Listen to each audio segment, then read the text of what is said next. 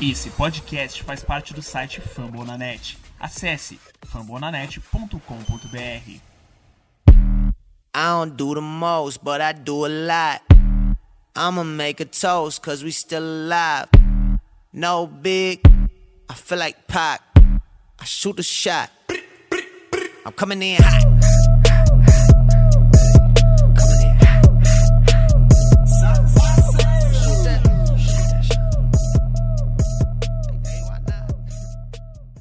Salve, salve galerinha! Como é que vocês estão, beleza? Aqui quem fala com vocês é Kleber, arroba. Estamos aqui para cobrir mais, mais quatro jogos. Peraí, é, mais quatro jogos do Golden State Warriors, que foi contra Cavs, Heat, Magic e Hornets, beleza? E temos mais algumas pautas aqui, mas isso a gente deixa para o final. E antes de tudo, é, temos uma nova contratação aqui no, no, no We Believe, que é a contratação do nosso amigo Felipe, é, do DBay, arroba DBBR. Fala aí, rapaziada, beleza? Aqui é o Felipe, tô chegando agora no podcast. E, e é isso, sou do arroba DBBR lá no Twitter. Quem puder seguir, segue lá. E é isso, vamos pra cima. É isso aí. É, estamos aqui também com nosso amigo Abraão, é, que até agora ainda não criou um perfil do Golden State, né? Mas falei pra rapaziada, ô, Abraão.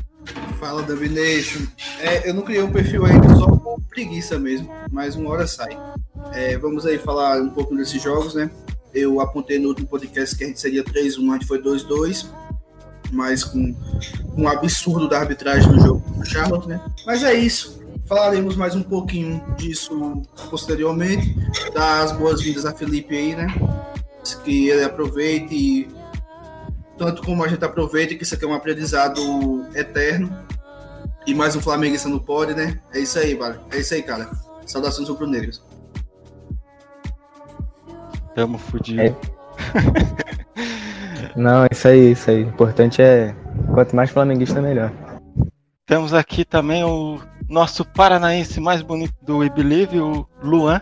Boa noite, boa noite, rapaziada. Boa noite, quem tá ouvindo. Bom dia, boa tarde. É, Boas-vindas ao Felipe aí, que ele tem uma bela jornada aí com a gente. E é isso aí, vamos junto hoje falar um pouco dessa raiva aí que esse time faz a gente passar. Esse time que a gente ama tanto. Fazer um, um breve comentário. O Kleber, o Kleber acabou de chamar o Luan do Paranaense mais bonito do pod. Claro, só tem ele, pô. Palhaço, Exatamente. palhaço. Você é um palhaço. Safado.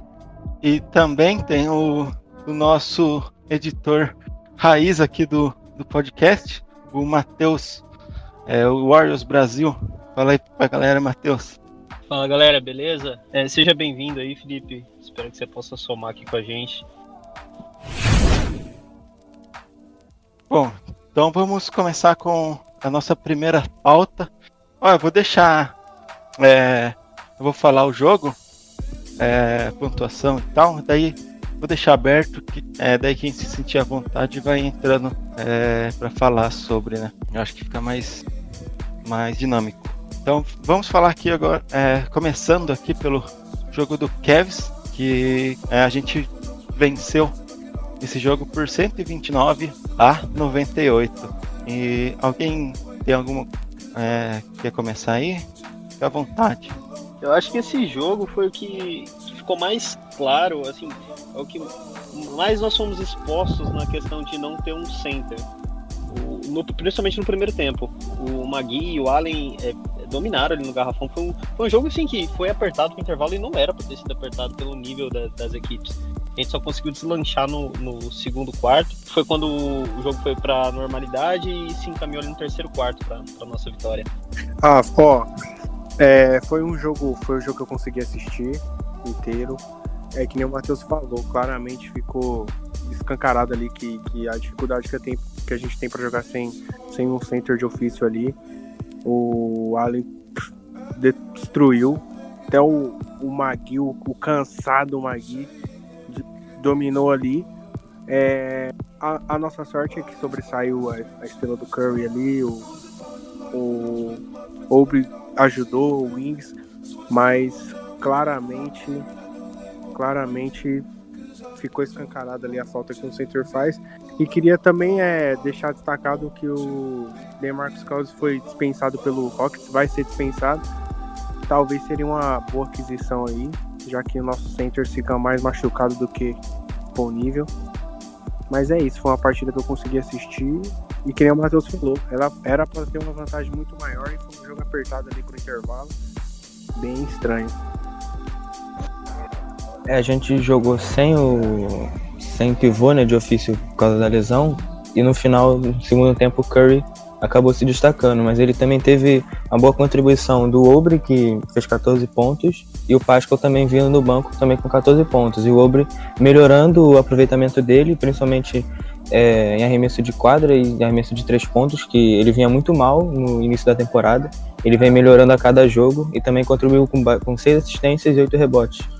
Foi uma contribuição boa pro, pro time e pro Curry, principalmente, que foi quem decidiu o jogo. Eu acho que o destaque dessa vitória foi a defesa, porque tudo bem que o, no início do jogo ali, como o Matheus já bem citou, estava apertado, só que a gente conseguiu é, anular as melhores armas ofensivas dele. O, o, Se, o Sexton fez 23 pontos, o Sexton entrou no último quarto com 16 pontos, então a gente conseguiu anular as armas ofensivas dele. E mesmo sofrendo um pouquinho, uns pouquinho no rebote, é, o jogo terminou com uma vantagem só de 10 para Cleveland, foi 49 a 39. Então a gente até conseguiu corrigir isso no segundo, no segundo tempo. Foi uma partida boa em turnover, você só cometeu 14, Cleveland cometeu 17. O Wiggins contribuiu bem com 15 pontos. Foi um aproveitamento ruim, porque foi 5 de 13, mas foi ele contribuiu muito na defesa. Ah, como já falei, o destaque foi nossa defesa. O Green teve dois steals e dois blocos e 16 assistências nesse jogo. E um, um plus miles de mais 20. Então o Green para mim foi um puta destaque. O, o teve dois steals e um bloco. O Toscano, um steal e um bloco. E o Ubre, dois steals e um bloco. A gente deu 10 blocos nesse jogo. Então, realmente, nossa defesa sobressaiu e a tomou mesmo 100 pontos, a tomou 98 pontos. Para o ritmo alucinante que o Warriors joga, foi algo muito bom, porque o Cleveland conseguiu produzir 95 arremessos ainda. Então, o Cleveland produziu muito arremesso.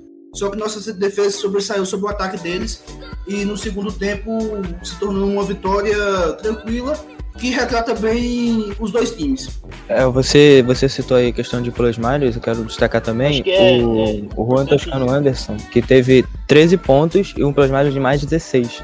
Ele teve uma contribuição também muito boa do vindo, ele iniciou como titular essa partida, né, porque a gente tá sem pivô, mas ele teve uma contribuição muito boa aí com, com pontos e também com é, a participação dele dentro de quadra que ajudou muito o time, tendo um minus de mais de 16 acho que é incrível como tem jogadores que, que quando atuam como titulares, é, sentem um pouco a pressão e quando vem do banco consegue performar com, com excelência. E um exemplo disso é o Mulder, que nesse jogo teve seis, é, 4 de 6 nos arremessos de quadra, todas as bolas para 3 pontos. E assim, quando ele não tem o peso, a responsabilidade de jogar no time titular, como nos dois últimos jogos, ele vem bem. E isso é sim, algo a ser destacado. É, é, desse jogo basicamente era o que vocês acabaram destacando. Eu acho que é, quando ele não começou defendendo tão bem, ele é, foi ajustando a defesa ao longo da partida, né? É, porque vinha cedendo bastante pontos, principalmente para os pivôs. E ao longo da partida a gente foi é, ajustando, tendo mais box out, é, mantendo os pivôs mais distantes da cesta, porque é, praticamente vinha sendo eles os jogadores da partida, né? Mas mas tirando isso daí, acho que o Golden State fez uma boa partida. O Curry é, jogou é, o que sabe, né? Jogou pra caramba. O Green, apesar de não ter feito bastante pontos, ele deu bastante assistência. É, enfim, fazendo o que o Green faz de melhor, né? Que é defender e, e dar as suas assistências. É, porque é... O, o Green nunca foi fazer ponto, né? Tipo, em pontos o cara é limitado, mas se eu não me engano foi 16 assistências, né, velho? Ele tá com uma, sim, sim. uma média bem interessante.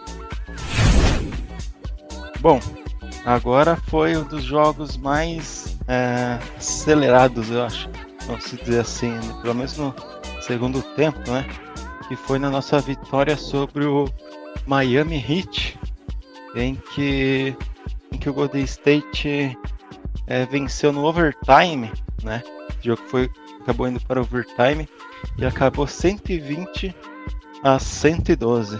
Bom, é, vou começar aqui. É, bom, esse, esse jogo foi um jogo é, fora da, da rédea, né? Vamos dizer assim, porque Curry não começou bem esse jogo, né? Começa por aí. Nosso time estava é, tendo muita dificuldade com, com tudo isso, com o Curry não jogando bem. Nosso time estava tendo uma certa dificuldade para se ajustar no ataque, porque o Curry não tava, não vinha numa noite tão boa, pelo menos até o primeiro tempo, né?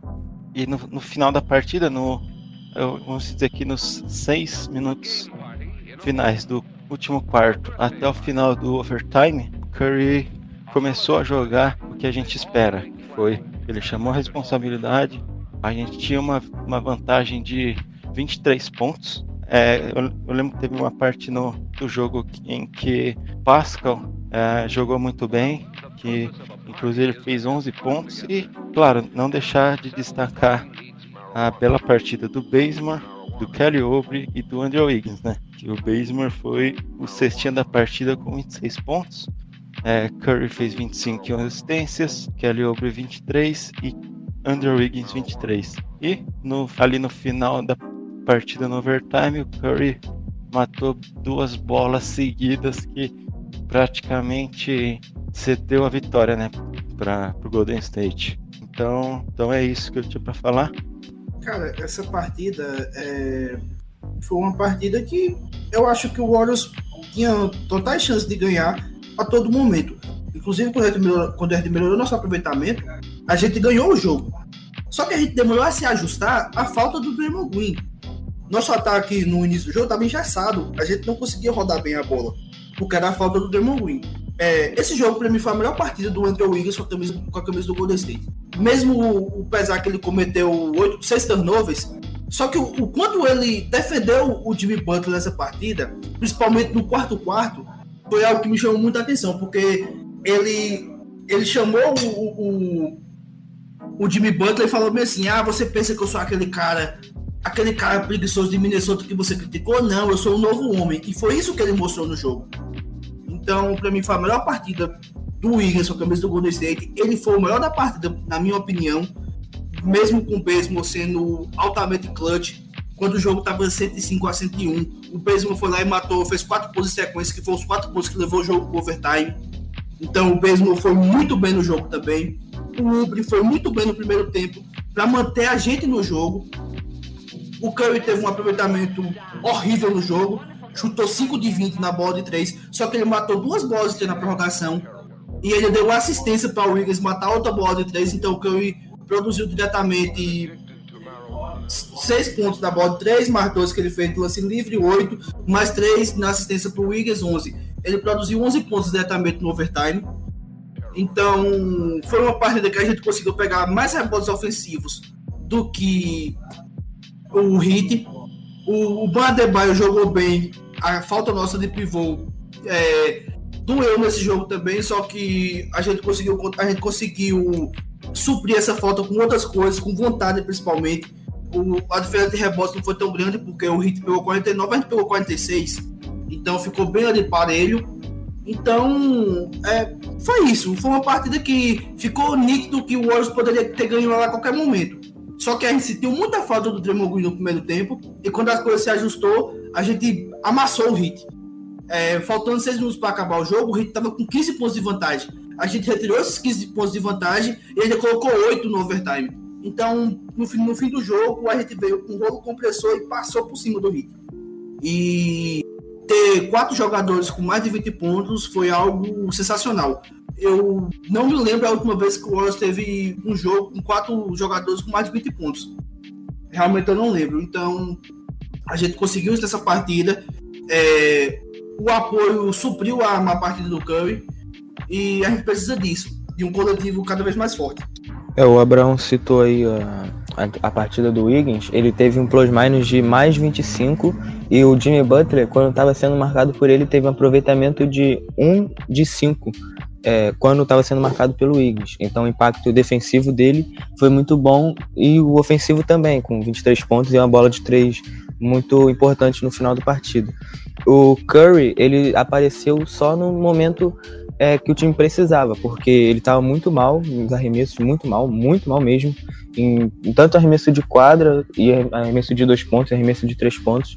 Ele teve, como o Abraão citou, aproveitamento de 5 de 20, mas cinco dessas, dessas bolas, três foram no momento crucial do jogo, no, no, clutch time. Então, a importância dele, mesmo jogando mal, se ele aparece em um momento da partida decisivo, já muda o rumo do jogo para o Golden State. E destacar também o Obre, que teve um aproveitamento de 4 de 7 nas bolas de 3, e o Baseman, que fez 26 pontos, né, o, o season right dele, que a partida que ele mais pontuou na temporada, e contribuiu muito com o time no momento que o time precisava, que foi na hora da virada. Acelerando o jogo, matando bola de três e ele foi muito bem, definiu a partida, é, ajudou a levar né, para a prorrogação e na prorrogação o Curry acabou com o jogo. Citar que o Curry ficou 3 de 5 né, no clutch time, que foi que corresponde aos 3 minutos finais do último quarto e a prorrogação. Então, o que ele fez no jogo o Clutch Time foi totalmente diferente, porque ele teve um aproveitamento de mais de 50% da bola de 3 no Clutch Time, né? Então, quando ele apareceu para fechar o jogo. Eu já fiz essa analogia em outros podcasts, vou fazer de novo. O Higgins ou o Baseball foram rebatedores que abriu o, abriu o jogo e Curry foi o rebatedor que fechou o jogo. Fazendo analogia com o MLB. Foi basicamente isso que aconteceu nesse jogo contra o Heat. Só para ter uma breve comparação, é, ele terminou halftime com o pior aproveitamento de três pontos da, da carreira no halftime. Né, que foi, ele terminou com 1 de 9 no, no halftime. Então você vê aí que quando chegou no, nos momentos finais ele, ele chamou a responsa melhor. Né? Queria destacar um pouco o, o jogo do, do Toscano, que apesar de não ter números bons, ele foi o responsável pela marcação do Adebayo e ele apesar da, da desvantagem métrica né, de altura, ele se pendurou com faltas no primeiro, no primeiro quarto e na metade do, do segundo quarto, com três faltas. E apesar de ter uma minutagem reduzida por isso, jogou 21 minutos. Daí então ele não cometeu mais nenhuma falta. Jogou segundo tempo, jogou prorrogação e nenhuma falta marcando o maior jogador do time deles. Então isso é um, é um mérito para quem estava sem o pilar defensivo, que é o Draymond Green. É, a gente também contou com um pouco de sorte aí, né? O Bazemore não é aquele cara que segurou o rojão ali também, ajudou pontuando bastante. Porém é preocupante, né? Porque quando a gente a gente não, não vai ter ele no, do jeito que ele jogou contra o Heat. Todas as partidas, só a gente ver essas quatro partidas aí, ele fez 20 alguma coisa nessa partida, eu confesso que eu não assisti, acabei perdendo esse jogo. Mas os outros jogos ele foi completamente, não vou dizer pífio, mas o Bazemore que a gente sabe que ele é. Mas é. Tem que destacar também que o Hit é aquela famosa galinha morta fácil de bater, né? A gente ainda sofreu para ganhar dos caras, mas fomos bem, ganhamos com um sofrimentinho ali, mas é, é, mais gostoso ainda. Olhei lá, o Bazemore fez tudo aquilo lá de ponta, eu falei, não, não acredito. É, Temos o um novo Clay Thompson. Até que, até que ele vem jogando bem, até o. Ah, mesmo? bem mal, bem mal. Não, não, não, não, não. Não, o Besmo, o contribui bem na segunda unidade. Não, é, a defesa é, um, é um jogador tem, tem bem, tem bem crédito, viu? Tanto o Besmo quanto o Muda tem crédito. O Lee esgotou um pouquinho dos créditos dele, só que na outra parte do Lee foi muito bem. Então vou dar um pouco de crédito. Mas não, não, dá não, cara. Não dá pra criticar Besmo e Muda, não. Eu não, acho véio, que eu... Mas como que, que você não quer que eu critique um cara que fez dois pontos, eu acho, se não me engano, na última partida, jogando mais de 20 minutos. Cara, mas acontece, porque por isso que ele é bancário, acontece, porque ele não, acontece ele não é Só que ele tem muito mais crédito. O, o Pascal é um dos caras mais importantes que a, gente, que a gente tem no banco. E ele teve partida com dois pontos, o Zerano. Ah, mas você é. não quer comparar? Olha a consistência é do cara. Olha a média de pontos. Tanto o Muda quanto o Besmo estão sendo mais constantes na temporada do que o Paco. Só que, o, só que o nível é diferente. O Pascal tem muito mais volume de jogo do que Muda e Baseball tem. É, e a função do Pascal e do Muda também são completamente diferentes. O Muda entra só para arremessar de três. O Pascal tem uma função importante tanto na defesa quanto no ataque ali, ajudando no garrafão, rodando a bola. É isso, é isso. E o, e o é um dos nossos melhores é, defensores. Só para completar o, o, raciocínio, Luan, o, o Baseball tem 7 pontos de média nessa temporada, com 50% de field goal e 43,9% da bola de 3. Isso não é ruim, não. Ele tem 1,2 win na temporada. Então, isso pro cara vindo do banco. Então a contribuição dele tá aí. Não é só estatística. Realmente você assina o jogo, você percebe que o baseball contribui. E não é só no ataque, mano. Eu, eu perco as contas de quantas vezes eu já vi ele dando toco ou, ou fazendo marcação apertada que faz o, o, adversário errar o arremesso. Ele, ele contribui muito na defesa também. E é um cara que tem que eu acho que tem que ter muito crédito com a gente. Então, é, na, na partida contra o Magic, é, nós, nós tivemos uma partida onde o, Steph, o Stephen Curry não foi bem, né? Com 29 pontos, 7 rebotes e 11 assistências. Mas desses 29 pontos, é, foram é, em 29 tentativas. Nós já terminou com 11 de 29, né? Foi de gol de quadra. E 3 de 16 do perímetro. Com ele só teve ele teve só um turnover e te, tivemos também, eu acho que assim como o jogo contra é, o Hit e contra o Kevs, se eu não me engano, o Kelly Oubre Jr. foi um dos caras que mais confiantes que estava mantendo a gente no jogo todo esse tempo. Porque o Golden State estava oscilando em quadra, porque uma hora a gente estava é, perdendo por 10, daqui a pouco caía para 5, a gente chegava a empatar ou até passar um, dois pontos na frente, e depois voltava os 10 pontos de novo. Então a gente vinha se decepcionando, né?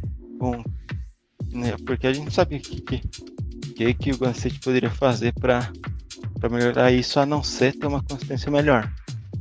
E o Kelly Oubre era o cara que estava mantendo esse, esse time esse time ali brigando para manter a para diminuir a vantagem, né? Então ele foi um dos caras mais importantes porque teve 26 pontos e 4 roubos de bola. Ele estava sendo constante. Acho que foi o jogo que ele foi mais dominante, tanto ofensivamente quanto tanto defensivamente quanto ofensivamente. Então, ele foi um dos caras mais importantes. E falando do último quarto, a gente teve Golden State jogando muito bem, né? Até os 6, 5 minutos, onde a gente tinha uma vantagem de 13 pontos.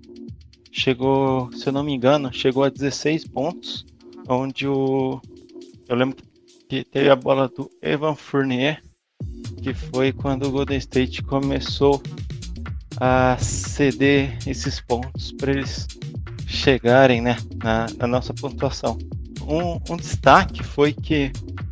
Uh, não tô querendo dizer nada, tá? Mas um destaque foi que né, após essa bola do Fournier, o Anthony Slater postou que o relógio, o cronômetro do, do jogo ficou parado por 20 segundos. Então, foram 20 segundos que talvez no final do jogo a gente teria alguma chance de vencer o jogo ou levar para overtime. Mas enfim, são coisas que acontecem. E depois dessa bola do Evan Fournier, é, o Golden State cedeu muita bola de 3, Terence Ross matando bola de 3, todo mundo matando. E até que chegou no, no fim do. ali no clutch time, onde Evan Fournier mais uma vez acertou mais uma bola de 3, se eu não me engano foi para é, virar a partida, né? Então então a gente pecou ali na, do, do perímetro. E, e é isso. É, alguém tem uma coisa a acrescentar aí? É, eu quero, quero falar que esse jogo é mais uma prova de que nosso time não é só inconstante na temporada, mas também na temporada, em uma só partida o time oscila muito. De, perdendo por uma derrota de grande vantagem, o time estava perdendo, consegue empatar, vira o jogo, abre uma boa vantagem e depois acaba cedendo essa vantagem pro, pro adversário e acaba perdendo o jogo. o Curry de novo muito mal na, nos aproveitamentos de arremesso. No final do jogo ele até aparece, mata duas bolas de três, que deixa a vantagem bem curta, mas acaba tendo ali, que acho que foi um erro do Steve Kerr, uma posse de bola que poderia ter pedido tempo, estando nove segundos, se não me engano. Ele deixa o time fazer a jogada sem tempo e aí acaba o Curry sendo muito bem marcado, tem a dobra na marcação do Michael Carter e do Vucevic, e o Curry acaba dando um airball na jogada, porque a marcação estava muito forte. Ele teria até uma opção de passe, fazer um passe pro Obre que estava livre na zona morta, mas ele quis tentar a bola de três que empataria o jogo, levaria pro, pro overtime, mas acabou não dando certo. E é, esse jogo é só mais um exemplo do que o nosso time é na temporada, que é inconstante. Cara, a gente foi jantado pelo Vucevic, cara. Meu Deus, o cara fez um triplo duplo de 30 pontos, 16 rebotes, 10 assistências. Gente foi jantado pelo cara. O Fournier foi um absurdo também. O Fournier teve 5 de 9 na bola de 3. O cara meteu 28 pontos também, que assim, uma facilidade. Só que com tudo isso, a gente se manteve no jogo. É, e, e perder essa vantagem de 13 pontos no, no último quarto, faltando 6 minutos, gente tava com 3 pontos de vantagem. Perder foi muito doído. E nessa hora, era a hora do Curry ter colocado a bolinha debaixo do braço e ter infiltrado mais, porque o Curry infiltrou muito pouco nesse jogo. Ele quis ficar muito perímetro e tal, e nessa hora era a hora que ele deveria ter feito isso. E a vantagem foi esfarelando, esfarelando, esfarelando, até chegou nessa, nesses, nesses últimos segundos de, de agonia. E o, sobre a última jogada do Warriors, a gente tinha 17 segundos, não, não era 9, era 17 segundos que tinha no relógio. Quando é, o, o, Magic bateu os últimos dois lances livres ficou 123 a 120. Então a gente tem 17 segundos. O que poderia pedir um tempo. Só que ele, o que ele pensou? Ele tinha um tempo nesse momento. O que ele pensou? Eu faço uma jogada rápida agora para dois pontos, depois faço a falta e peço tempo para até a última bola do jogo. Só que não foi o que aconteceu, né? Porque o Curry retardou muito o ataque. Então eu nem coloco muita culpa no Curry, porque 17 segundos no basquete é uma eternidade era tempo suficiente para armar uma jogada, sem precisar perder tempo. Mas só que o Curry retardou muito o, o, o ataque. A gente chutou faltando 8 segundos. Aí eles pegou o rebote e a gente fez, fez, a falta novamente. Aí, aí depois, no, no último ataque, o Curry pediu tempo. Que é porque que, o que não tinha pedido, só para deixar para esse momento de última bola. Então, eu acho que faltou um pouquinho de malícia no Curry ali, ter batido para dentro, ter feito uma cesta rápida de dois. É, fazia falta, eles iam lá, tentavam converter os cinco, talvez eles não convertessem só um. A diferença continuava. A diferença continuaria em dois pontos, muito palpável para a gente alcançar eles no, no, último ataque. Só que não foi isso que aconteceu. É, cagamos totalmente a jogada. Como o Felipe citou, tinha o, o Kelly Ubre aberto no corner. Só que eu não sei se o Kelly viu ou, ou o que aconteceu. Porque a, a possibilidade do Kelly Ubre, principalmente porque ele estava quente no jogo de matar aquela bola no corner era altíssima. Mas são coisas que acontecem. Curry é o FP do time, é ele que tem que decidir. A bola tem que ir na mão dele mesmo. Talvez se o Kelly Oubre tivesse chutado errado, a gente estaria aqui hoje questionando porque o Curry não chutou. Então, é uma derrota doída, é uma derrota que eu fiquei com muita raiva, porque dava pra gente ter ganho. Era pra gente saído dessa sequência com 4-0 fácil. Só que foi mais, uma, foi mais uma daquelas vitórias que vai chegar no final da temporada e falar, poxa, aquele jogo ali a gente poderia ter ganho, a gente poderia ter com uma vitória a mais agora. Fazer o que, né? É, é a inconstância da temporada. O, o Warriors foi bem turnovers nesse jogo, a gente só cometeu 13, o mesmo número do, do Magic. A gente foi jantado em rebotes, ficou 51 a 46. A gente nesse jogo deu 37 assistências, então não foi de todo mal. Não foi de todo mal. Só que o, uma, coisa que, uma coisa que retrata bem o nosso jogo foi o Curry. O Curry passou o jogo todinho sem cometer nenhum turnover. Faltando dois minutos para acabar o jogo, ele comete o primeiro turnover da partida. E o Magic foi e capitalizou na sequência. Eu acho que esse jogo que foi o jogo que, que a gente perdeu com mais com mais o dedo do Curry. Esse jogo foi o que a gente perdeu com mais culpa do Curry na temporada. Porque ele poderia ter, ele poderia ter entregado muito mais do que ele entregou em muitos aspectos do jogo. Eu acho que são três os pontos principais para se destacar nessa, nessa partida.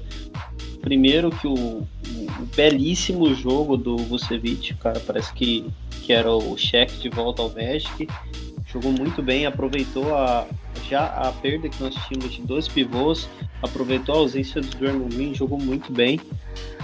O Kleber falou sobre essa questão do, do cronômetro, da arbitragem, isso era algo que eu não sabia. E ele falou que isso ah, é algo que acontece, mas está acontecendo demais com o Golden State, né? Pô, toda semana está acontecendo. E outro, outro ponto acho que eu acho que não, não dá para crucificar o Curry nessa última bola. Sim, eu concordo com o Abraão nessa questão de que ele podia tentar uma jogada rápida para ter a, a, última bola. Mas quanto ao, ao fato dele arremessar pressionado, arremessar com marcação dupla, pô, tirando o Felipe aqui, eu já ouvi de quase todo mundo que, que prefere o, o Curry chutando da quadra de defesa do que passando para outro. Então, ele fez o que a gente pede, né? Ele arremessou. Azar nosso que teve um airball. O, o Matheus, e, e outro ponto também, né? Porque o Curry essa temporada, ele tá chutando muito melhor é, contestado do que open ou wide open. Então, quanto a isso, é tranquilo, né? Ele pode chutar marcado por 2, por 3, por 4, que ele tem capacidade de matar a bola. E é aquilo, né? Se, se ele tivesse passado por open e o open tivesse errado, gente estaria falando isso que tu falou agora. Então, essa, essa bola aí meio realmente não dá muito o que falar, né? É. Inclusive foi um jogo decidido por detalhes, né? É que nessa última bola, essa última bola foi por decisão. Decisão do Curry. Ou ele, ou ele arremessava ou ele passava pro Kelly Oubre. E ele fez o que achou melhor ali. Como ele é o franchise player do time, ninguém falar absolutamente nada, né? Ainda mais porque ele é o melhor é, chutador da história.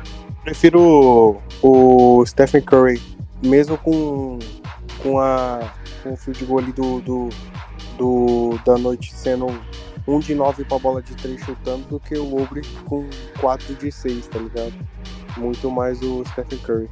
Então, e, outro ponto que não dá para criticar a decisão dele é porque ele tinha acabado de vir de um arremesso de três pontos que tinha cortado a vantagem para para quatro. Então o cara tava quente no jogo. É, é fatalidade, né? Essa questão de, de, errar no clutch time acontece. No, no jogo anterior ele tinha acertado bolas inacreditáveis no clutch time e nesse jogo foi um pouco diferente. Na verdade, ele acertou duas seguidas, Matheus. O jogo tava 123, ah, tava 123, tava 121 a, a 114. Ele matou uma, foi para 121 a 117. Ele matou a segunda, foi para 120 a 121. Que foi na hora que o Warriors precisou fazer falta e, e o Mesh converteu os dois lances livres, o que desencadeou essa última jogada. É, esse, esse jogo contra o, o Magic é o tipo de jogo que irrita o torcedor, né? Porque você tá lá assistindo, você sabe que o time tem condição de ganhar, vê que o time teve condição de ganhar, mas acaba perdendo por coisas bobas que acontecem durante o jogo, como esses apagões que o time tem, que entrega esse tipo de vantagem de 13 pontos, faltando pouco tempo para acabar. Ali, nessa questão de 13 pontos, restando 3 minutos, você administra ali, você não, não tem muito o que fazer para você perder dessa forma. É o apagão que o time tem que acaba entregando essa, essa vantagem para o adversário e acaba é, se tornando mais uma derrota que, como o Abraão falou, lá na frente a gente vai olhar para trás e vai falar, poxa, a gente podia ter vencido esse jogo. Sabe quem que é um cara que poderia ter evitado esse apagão? Draymond Green. Ele, ele poderia chamar a responsabilidade, porque ele é, é, o, é o líder emocional desse time e infelizmente ele não estava em quadra. Bom, então vamos pro último jogo acho que é um dos jogos mais doídos, né? No coração do torcedor de São Francisco, que foi na, na derrota para Charlotte Hornets, onde a gente perdeu por 102 a 100 em um game winner de Terry Rozier, é, onde a gente tinha a posse de bola, é, aconteceu o jump ball, acontece, e acabou acontecendo do do, do Charlotte recuperar esse jump ball e pedir um timeout antes de ter uma segunda bola presa, o que resultou na volta de Draymond Green, onde ele teve é, a primeira falta técnica e a segunda falta técnica, sendo assim ejetado da partida nos, nos ah, se não me engano, era 9 segundos restantes. Né? Então, se alguém quiser iniciar aí, fica à vontade. Olha, eu não assisti essa partida. Não vou ser hipócrita de falar que assisti, mas eu vi esse lance e eu não sei, eu provavelmente vou ser o único com essa opinião, mas é, a jogada foi, foi válida, foi legal.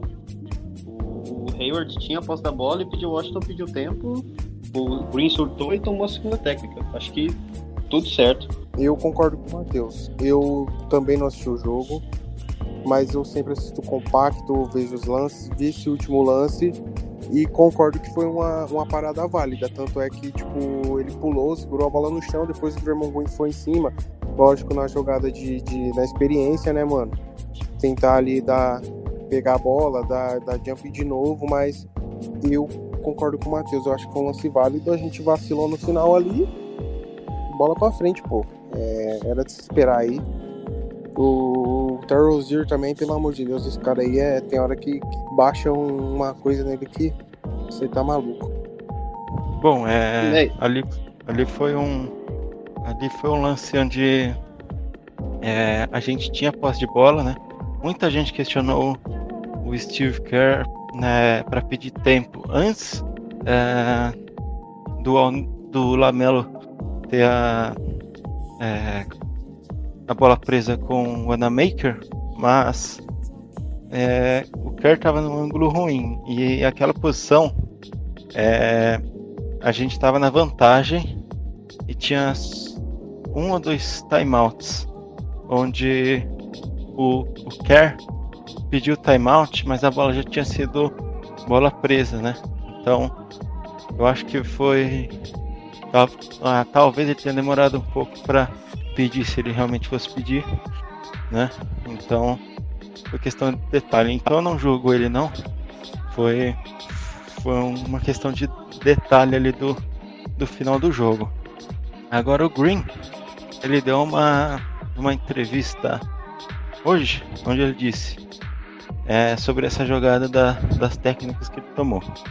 Ele disse o seguinte: eu estava totalmente errado, não que eu estivesse errado com a primeira técnica, mas depois que consegui a primeira, não queria conseguir, é, não consegui a segunda, não, tipo, não era para ter tido a segunda. Fiquei um pouco decepcionado. Ainda estou um pouco decepcionado do- comigo mesmo. Então, eu acho que basicamente tudo bem.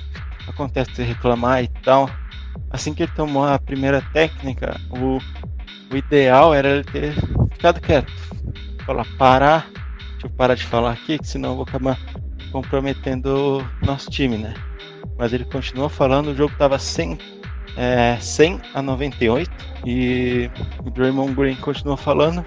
Duas técnicas, expulso, dois lances livres para o adversário. É, o Hornets cobrou os dois lances livres. É, é, ficou empatado o jogo ali. E o Terry Rozier é, teve o, o seu game winner. E vale lembrar também que nesse jogo é, tava, era um jogo especial, vamos dizer assim, porque era um jogo onde o, o Stephen Curry iria se iria voltar né, à sua cidade natal, ia, porque todo ano que ele joga em Charlotte é um, é um, é um momento especial, né? Então, então ia voltar lá para jogar e o que aconteceu foi que é, segundos, né, minutos antes do jogo, é, saiu uma, um tweet do Anthony Slater que disse que o Curry não estava bem. Então ele estava fora do jogo e quem iniciaria seria Michael Mulder. Todo mundo ficou em choque, o que aconteceu com o Curry, o que aconteceu com o Curry. E a única coisa que a gente sabe é que é, ele não estava bem. A gente não sabe se não estava bem fisicamente ou, ou com algum problema de saúde, de sei lá, gripe, alguma coisa do tipo.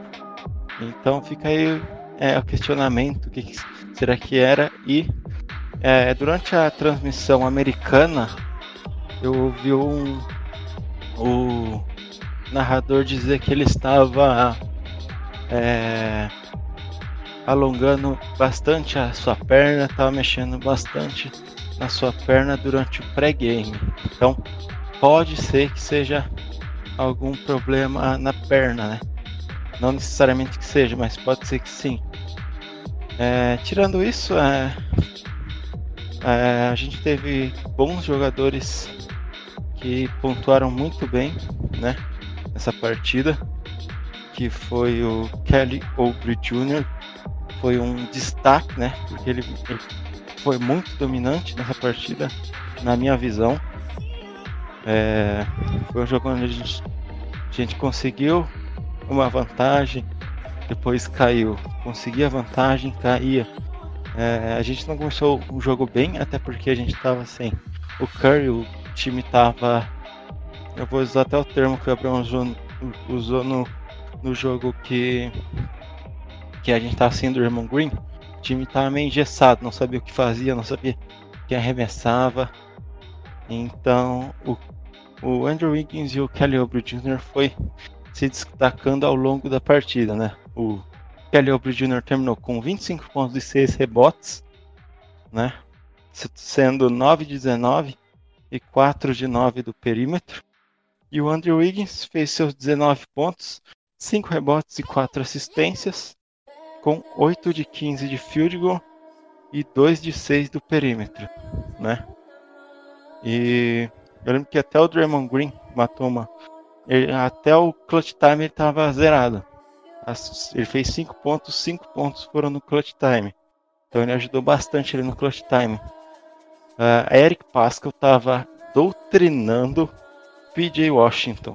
O PJ Washington estava perdido na marcação é, em cima do Eric Pascal. E mais dois caras que ajudaram bastante foi Brad Wanamaker, que fez seu season high com 14 pontos, e Damian Lee com 14 pontos, 4 rebotes e 2 assistências. Bom, então é isso que eu tinha para falar. Hum, o que quiser acrescentar mais aí? Eu acho que tem que falar sobre o, o lance do game winner né, do, do Terry Rozier, que na minha opinião aquela a infração não marcada pela arbitragem. Eu não sei se aquilo é, andar ou são dois dribles. Eu ainda não. Eu fico com a impressão que são dois dribles, que ele ameaça o arremesso e depois volta a bater a bola. Mas aquilo ali tem que ser marcado. A arbitragem não pode deixar aquilo passar. Ó, oh, tipo, não quero discordar de ninguém, nem nada, mas eu acho que a gente não, não tem que ficar tentando achar motivo para pra gente é, justificar uma derrota boba dessa. Tipo, foi culpa do Draymond Green, ele fez aquela cagada, ele reconheceu, o time não jogou tudo que a gente esperava, porque, convenhamos, a gente consegue bater no Lakers, mas quando vai jogar com o Hornets, fica 100 a 100 para ir pro clutch time. Não, não, entra na minha cabeça. Tudo bem, é basquete, imprevisível, há noites e noites. É... Tem hora que o jogador tá jogando bem, tem hora que o jogador tá jogando mal, mas é. Cara, foi uma atuação pífia. É, contra o Orlando, a derrota foi uma derrota justificável. O Vucevic jogou demais tudo mais, só que ali, pô, é, não, não tem muito o que justificar. O, Stephen Curry não estava muito bem, o Green fez a cagada, e, cara, é, é isso que, que às vezes a gente fica com a incógnita, tipo, realmente vale a pena ir pro playoff? para vamos supor que a gente fique em oitavo e o Lakers ou o Jazz fique em primeiro. O que, que a gente vai fazer contra esses times, tá ligado? Sendo que a gente passa um sufoco danado pra, pra empatar com o Hornets, perder. A gente passa um sufoco danado ali no, até o intervalo contra o Cavaliers, que claramente tá tancando, né? É, fica, fica meio aquele sobe e desce do time que confunde a gente, confunde o time. Mas é, eu acho que é isso, gente. Eu não, não vejo é, infração nos lances. Só acho que foi capital a expulsão do Green. Ele procurou, ele mereceu. E é isso aí, bola pra frente. Que, que tem três partidas aí difícil. De novo contra o Hornets, né? A gente vai jogar. Vamos ver se agora a gente. O Green coloca a cabecinha no lugar, Stephen Curry esquenta essa mão pra gente mostrar do que a gente é capaz. É, eu também acho que assim, a gente também não tem que ficar justificando derrota por causa da arbitragem. Foi só um ponto que eu levantei.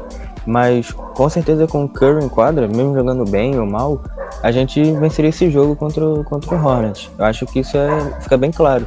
Pela pontuação apertada do jogo e pelo, pelo impacto que o Curry tem em quadra. E a questão do Green, acho que é uma questão ali que ele sabe que ele errou. Com certeza ali no próprio vestiário mesmo ele já reconhece o erro dele, por ele ser um líder daquele time.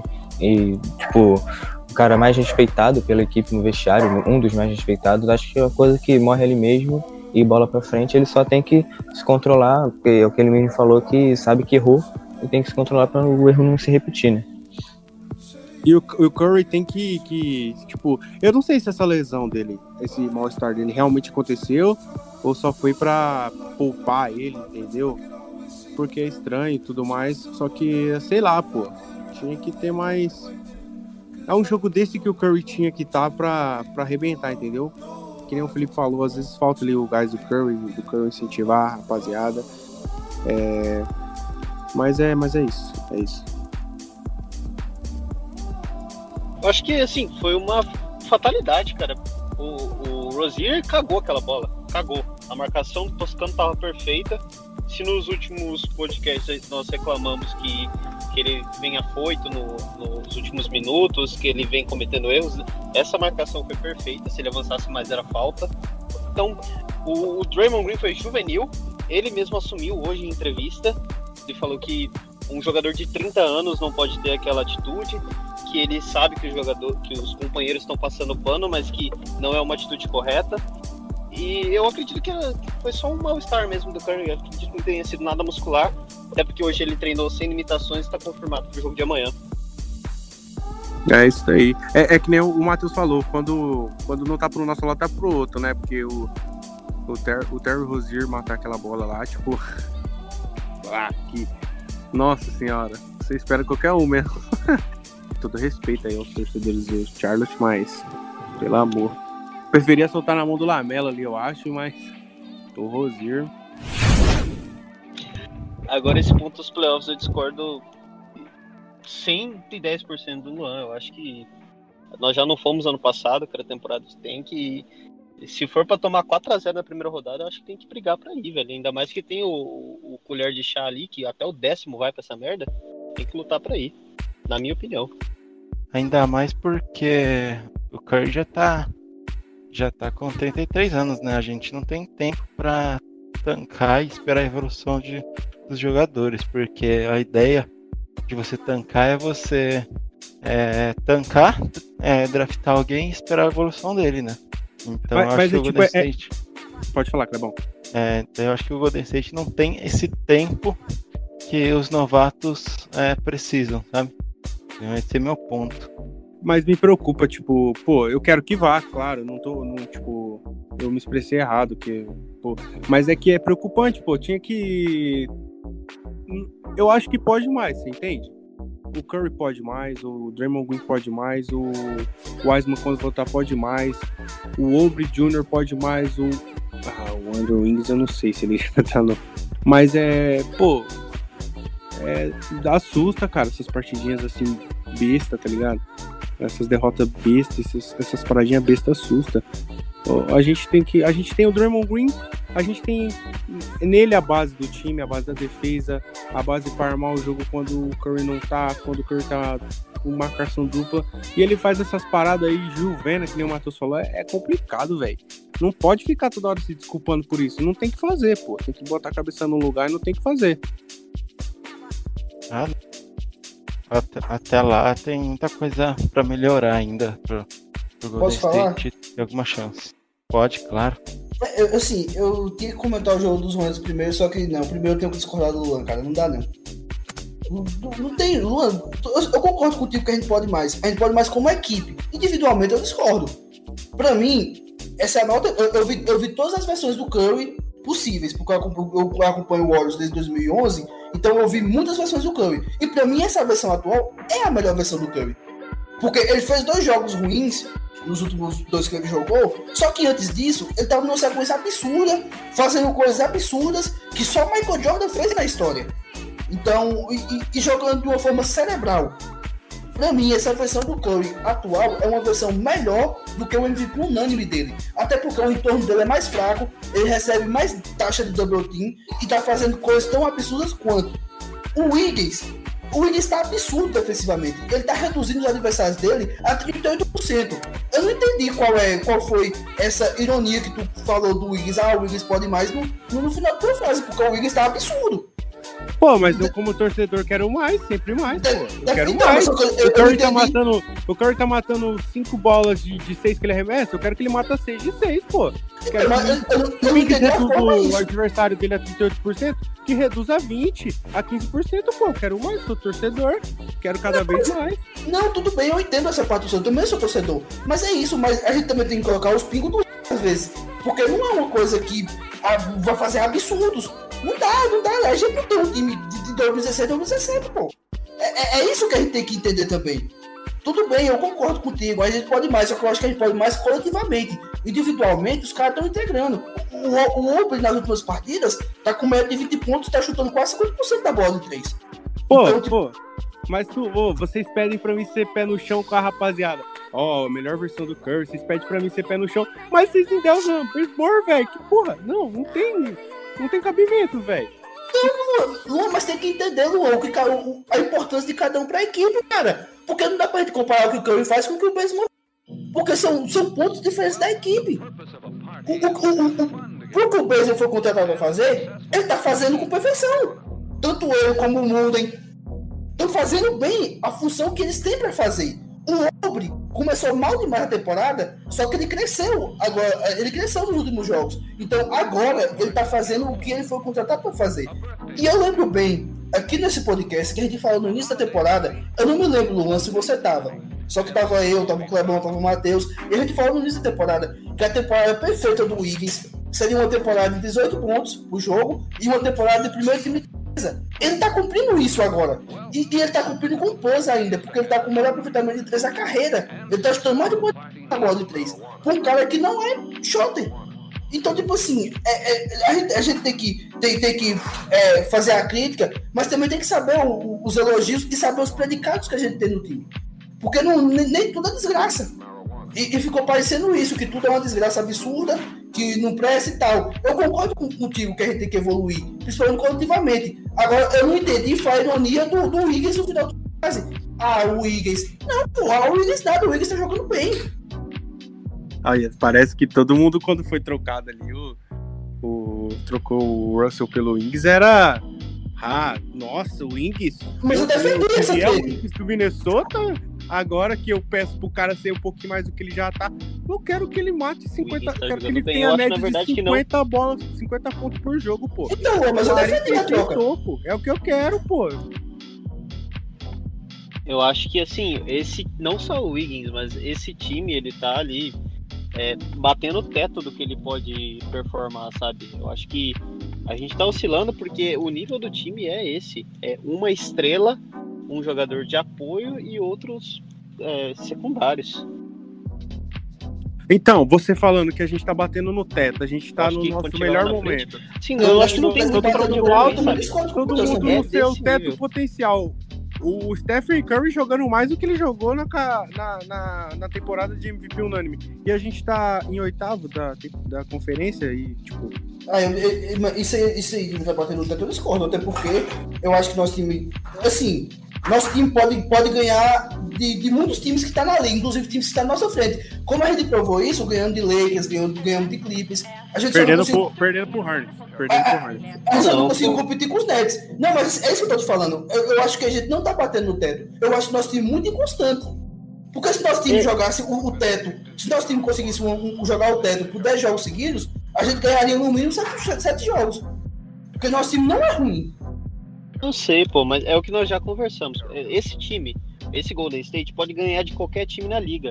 Mas esse time não ganha uma série dos melhores times da liga por ser inconstante. Nós já é, concordamos com isso em outros podcasts. E eu tô falando mesmo de jeito- teto, teto de inconstância mesmo. O Kelly Oubre não vai performar bem em uma série inteira, entendeu? É isso que eu tô querendo dizer. O Wiggins, ele vai oscilar em uma série. A gente pode contar que o Curry vai ser muito bom na série inteira. Agora, os outros jogadores não. Isso que eu quero dizer. O nosso teto é, vamos jogar bem. O Wiggins vai, é, vai limitar o melhor jogador adversário, mas ele vai oscilar. E lá na frente a gente vai perder. No, nos É isso que me playoffs. preocupa. É, tipo, é isso que eu quis dizer. A oscilação, a oscilação assusta. Tipo, você vai pegar um Utah Jazz, você não pode estar oscilando contra o Utah Jazz. Você não- é, em uma série de, de sete jogos. Você não pode estar oscilando com o Lakers numa série de sete jogos, tá ligado? É isso que. que, que Mais uma coisa que, uma coisa que a gente tem que entender é que o nosso time não é um time. O, o Abraão até citou aí a questão do Curry tá fazendo uma temporada melhor do que a de MVP unânime, mas o time tá em oitavo na conferência. É porque não é o mesmo time, não tem ele, o Curry não tem, mesmo fazendo temporada melhor, ele não tem o mesmo apoio que ele tinha e a questão de marcação por causa do Clay Thompson que não tá em quadra e tal. Mas a questão que a gente tem que aceitar é que o nosso time hoje é um time para esse nível de, da nossa conferência. Tá ali em oitavo, brigar ali por sexto, sétimo lugar, brigar ali por um play-in. E não um time que vai brigar por mano de quadra. E se for para ir para uma série de playoffs e pegar um Utah, pegar um Lakers aí, um Clippers e ter que tomar 4 a 0 eu prefiro ir para a série de playoffs e tomar 4 a 0 do que não ir e esperar mais um ano para ficar fora dos playoffs. Acho que a gente tem que aceitar que o nosso time hoje é um time mediano. Não é um time que vai brigar lá em cima. É isso, Claro, mano. tá mais um Claro, ano, né? gabarito. Claro, Mas é pô, isso, vai- mas aqui, ó, discutir. outro ponto. Outro ponto, rapidinho, outro ponto. Eu, eu acho, eu não, eu acho que, que eu, que eu tava posição não, não condiz com, com o basquete do Warriors. Sinceramente. Porque o, o Warriors é o quinto time da liga, defensivamente, em, em, rate defensivo. A gente tem três caras que são absurdos defendendo, que, que é o Wiggins, o, o e o Caliubre. Então, eu, eu, acho, eu sinceramente acho que, que nosso, nosso basquete não é para outra posição. O problema nosso é ter apagões, como aconteceu contra o Magic, é ter apagões, como aconteceu contra os Pacers, é ter apagões, como aconteceu contra o San Antonio Spurs. O problema é esse. O, o- o nosso problema é mais coletivo durante os jogos do que o time ser ruim. Porque se a gente, se a gente conseguisse performar, não, não, é, não é numa série de oito jogos seguidos performar a mesma coisa. É performar dentro, dentro do jogo, da mesma forma. Nosso time é para estar no mínimo 18 vitórias. Porque Então, a, gente uma, a gente tem uma defesa muito boa e a gente, a gente tem um, um ataque que oscila muito. O ataque nosso que não engrenou ainda. Tu fala que, que nosso time é, dá apagão e tudo mais, você falou que a rapaziada chegou no teto. Se chegou no teto de Não, capacidade, mano, eu discordei disso. O Curry jogando o que tá jogando e, e dá apagão, imagina se não tivesse. Imagina Não, se, pô. que nem o Matheus Não, falou. nessa questão de chegar no teto, eu acho que a gente ainda não chegou no, O time não tá no teto. Ué, pô, o time, o alguns jogadores, Curry alguns tá jogadores. jogando mais que, que jogou na temporada de MVP unânime e Sim, tem esses apagão, Sim, esses mas, apagão bizarro mas ele não tem imagina o mesmo time. Coletivamente que ainda não, é- engrenou. é última A posição. questão, tá? a questão individual do Curry é, é indiscutível que ele tá jogando. Mas a questão do time coletivamente não engrenou. O time, principalmente quando entra a segunda unidade em quadra, o time apaga. É isso que a É gente isso quer, que tá querendo dizer. que a questão do, do apoio, o time de apoio que não é o mesmo que era em 2016, por exemplo. 2017, nos anos que a gente tava brigando lá em cima e chegou em finais e foi campeão. Não é o mesmo time. Isso Falta torna. consistência, pô. Falta Sim, consistência. exatamente. Falta, torna o time falta firmeza, pô. E não tão Sabe- competitivo quanto nos anos anteriores. Então, rapaziada, sabe- não chegou no teto. Dá pra chegar no teto e ser consistente coletivamente, individualmente. O Wings, o Wings é um jogador que ele, pô, pô, pelo amor de Deus, o cara tem idade suficiente pra ser consistente aí pelo menos uns 5, 6 jogos seguidos. Agora, jogar um jogo bem, dois jogos bem jogo- e ter apagão, aí não, aí não, né, pô? Mas eu acho que, assim, essa falta de consistência. Porque, assim, o- os melhores times da liga, você vê que tem pelo menos dois grandes jogadores. O nosso segundo melhor jogador é um cara que não pontua. Ele é um cara que é, é main defense.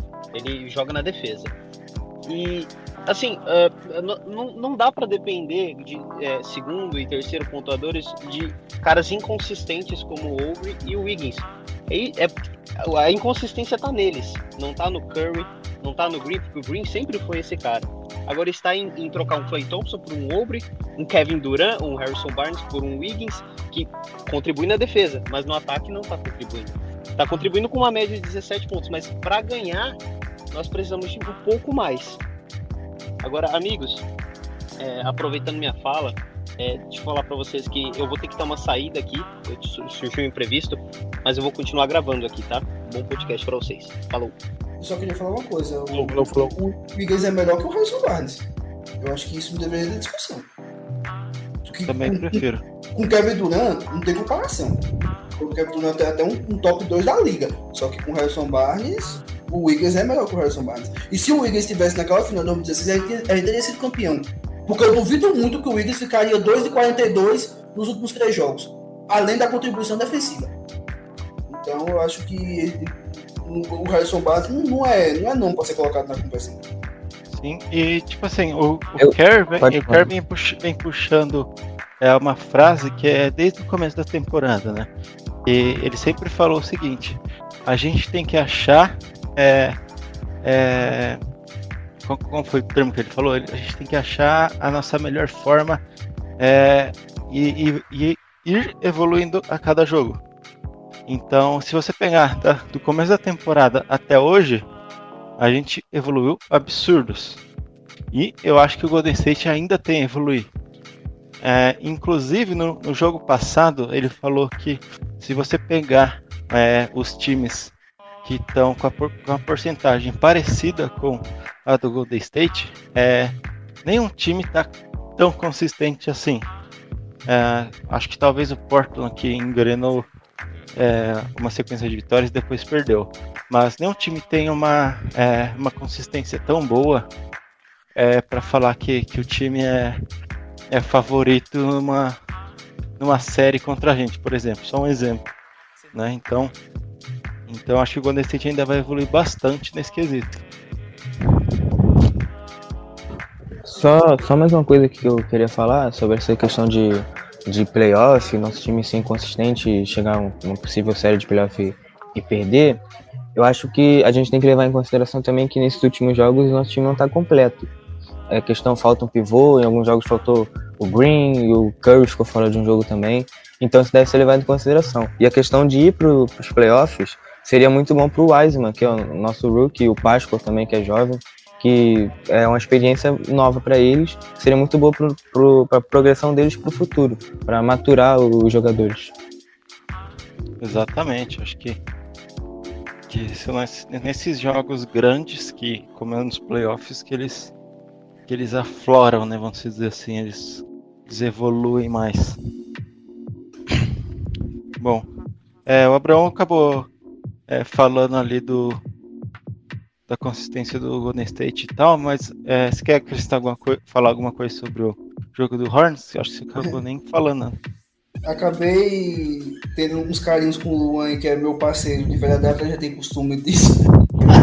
Eu acho que ninguém acho que, acho que ninguém Só nem... pra deixar claro aí, ó, eu amo o Abraão, velho. Acho que ninguém nem se estranha mais, né, Luan? Ai, meu Deus família, do céu. Pô. Mas é, com certeza, tamo junto. A Aprendi gente que... pra cacete. Eu vou aprender tá... pra cacete. Eu, Luan, a gente que tá lá desde o primeiro, né? Desde, desde a primeira vez. Pô, raiz, né, pô? Daquele é... raiz, daquele raiz, aquele Tamo sem aí, edição. Tá... Aquele sem edição, né, Bravo? Aquele sem edição lá. Nossa. Tamo aí há muito tempo na labuta. Mas então, assim, o que, eu, o que eu vejo do jogo dos Hornets? Foi um jogo que jogou muito bem, visto a falta do Curry, que é nosso principal jogador disparado. O Obre contribuiu com 26 pontos, é, teve, um, um, teve o maior volume do time com 19 arremessos e teve um field goal beirando 50%. O Wiggins teve 19 pontos, teve o segundo volume do time, né, que o Wiggins produziu 15 arremessos e teve um field goal maior que 50%. Então, eu acho que eu senti um pouquinho de falta do Wiggins tentar mais. É, tentar mais, porque ele estava sem o Curry, ele poderia ter mais volume de jogo. Então, eu acho que senti um pouquinho dessa falta disso.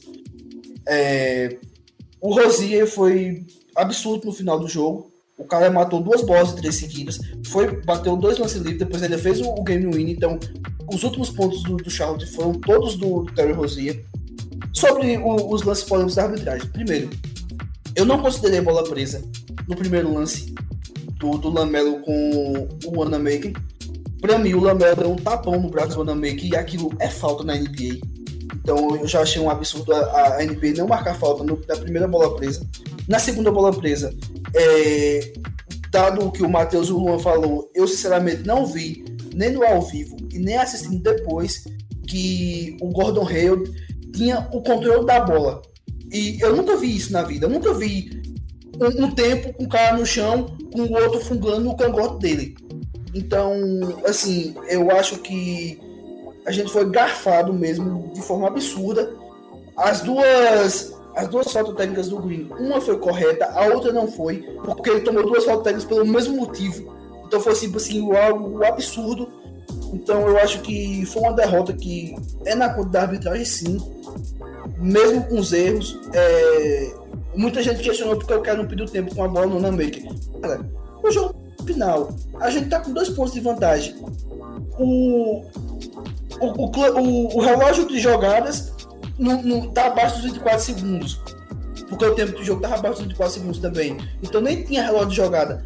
Por que o, o treinador ia pedir um tempo e gastar um tempo naquela situação? É só pegar a bola e cavar a falta, cara. E bater lance livre.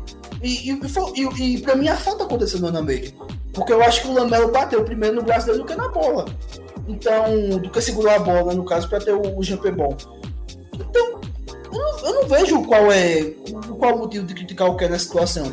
Eu acho que estão procurando muito pelo Inho para criticar o Kerr essa temporada. Porque estão atribuindo ele muitas coisas que, que não deveria. Mas ninguém atribui a ele o, a, a, a evolução absurda do Calibre nos últimos 15 jogos. Nos últimos 15 jogos o Calibre teve uma, uma, evolução absurda. Mas ninguém acredita nisso ao Kerr. Ninguém acredita o quê? Que o Wiggins é outro jogador no, no Golden State. Ninguém acredita o quê? Que o Juan Toscano Anderson, temporada passada, não era nem jogador de basquete. Inclusive, a gente criticou muito nesse podcast o, o, o, Toscano. E essa temporada o cara tá contribuindo, o cara tá ali, seguro, tanto defensivamente como no ataque. Inclusive, o, o Toscano já teve parte dessa temporada de, de, um nível bem alto, que ninguém esperava dele. E essa, e essa contribuição, essa evolução, parte pelo dedo do treinador. O treinador que evolui seus jogadores. E o que é esse cara? Então eu realmente não estou entendendo a, gritaria de uma parte da Double Nation criticando o que porque é sem fundamento. É totalmente sem fundamento. Concordo com o Abraão, pô. Falou, falou e disse. Sem fundamento nenhum, sem pé nem cabeça. Eu, eu, quando o Toscano veio, acho que a gente tava gravando um podcast, uma galera, o Abraão, acho que o Lebon, a gente falou, pô, quem que é esse cara? Caçoamo, tal, do nome dele. Eu lembro do Lula já... falando da Toscana. Massa a Toscana. Pensa a Toscana, pô, oh, outro jogador, velho, que isso, que isso, tá jogando muito. É, eu, é um cara que é um isento de críticas, velho, é o, o Steve Kerr, o o Stephen Curry, Draymond Green ali a gente pega no pé, mas são caras que a gente sabe da capacidade, sabe do que faz e, e principalmente nosso treinador, né, velho? Que isso. Inclusive o Abraão acabou entrando no nosso tema, né? Sobre o que vocês é, acham. É, o que, que vocês estão achando né, da temporada, da temporada é, do Steve Kerr? Porque muita gente vem criticando ele, vem falando que ele. Bom. Oi. Começa tudo de novo, Clemão, cortou. Beleza. É, inclusive, o Abraão acabou entrando no nosso, em uma de nossas pautas, que é o que vocês estão achando sobre o Steve Kerr essa temporada. Que muita, muita gente, muitos torcedores vem, vem criticando ele pela. Ah, ou porque não, não quer, é, quer que o Curry jogue mais minutos, ou porque a gente tá perdendo alguns jogos ou por qualquer outro motivo. Então eu acho que qualquer derrota que o Golden State tem que ou entrega o jogo ou a gente perde por muitos pontos, é, praticamente tudo vai na, nas costas do Steve Kerr por ser o, o nosso técnico, né? Então, acho que o Brown falou um pouco sobre. Você quer falar mais alguma coisa, Brown? Não, acho que eu já expus tudo pra fora. Eu acho, sim, a temporada do Kerr é uma temporada que tá com o time. Ele teve erros, teve erros. Só que na minha visão ele teve muito mais acertos do que erros. Até porque a gente fez o training camp todo do Warriors com o Clay Thompson. O Clay Thompson machucou a, a porta da temporada. Então ele teve que ajustar o time durante a temporada. E se você assistir um jogo do Warriors hoje e assistir um jogo do Warriors no início da temporada, é outro time. E isso é o dedo do treinador. Não tem como negar que isso é o dedo do treinador. Hoje a gente roda muito mais a bola do que a temporada.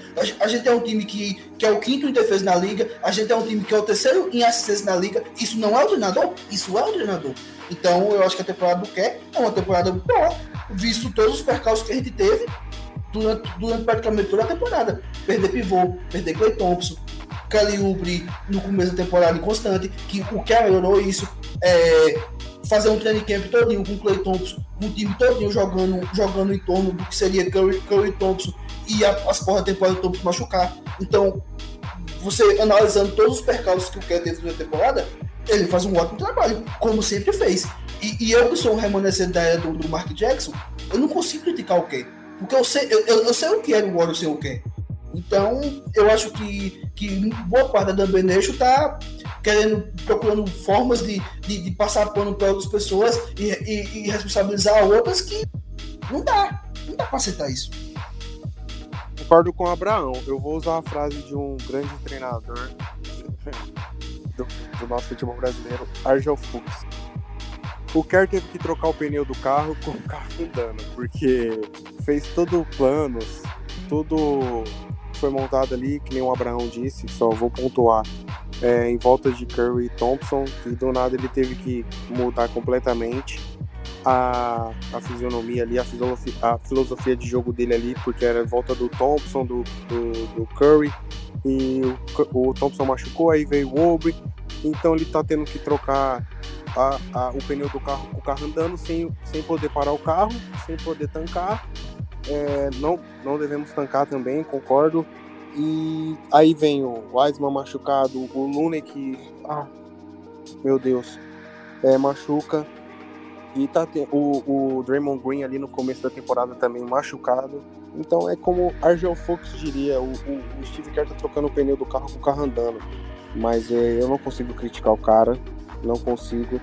O cara é, é gênio, ele faz o, o, Golden State jogar com, com todas as limitações, ele, fazem, ele faz a gente jogar, faz a gente ganhar do Lakers, faz a gente bater de frente ali com, com os caras. Tudo bem, é, é, como diz o Abraão, apagão acontece, fazer o quê? Por mais que a gente torcedor não gosta, por mais que eu, eu particularmente critico pra caramba essas paradas, essas derrotas pífias, mas o cara faz o que ele pode com o que ele tem em, em mãos ali. É isso aí. É, e tem outro ponto também, né? É, porque, tipo assim, quando o Clay machucou, desencadeou mudança da rotação. Porque o Kelly Oubre, a princípio, vinha do banco. Aí o, o Thompson machucou, o Kelly Oubre titular. Aí o Marquis Chris, que foi outro jogador que o Kerr salvou a carreira. Porque vocês lembram o, quem era o Marquis Chris quando chegou no Warriors? Caraca, velho, eu tinha esquecido do Marquês Chris, ele tava jogando bem, pois cara. É. Começou jogando bem, velho. Verdade. É isso, pô. Outro jogador que, que quer foi lá e botou o dedinho dele falando, e desenvolveu o cara. O cara poderia estar aí contribuindo muito vindo do banco pra gente, porque o Marquês Chris tem talento. E machucou também. Então, o, o, tanto de percalço que o Warriors teve, que o cara teve, cara, não dá pra criticar o cara. O Golden State é, começou a temporada com tinha um titular praticamente todo reformulado, né? Porque acho que os únicos que tinham jogado juntos junto ali era o, o, o Curry, o Wiggins e o Juan Toscano, se eu não me engano que iniciou a partida quando o Green estava machucado.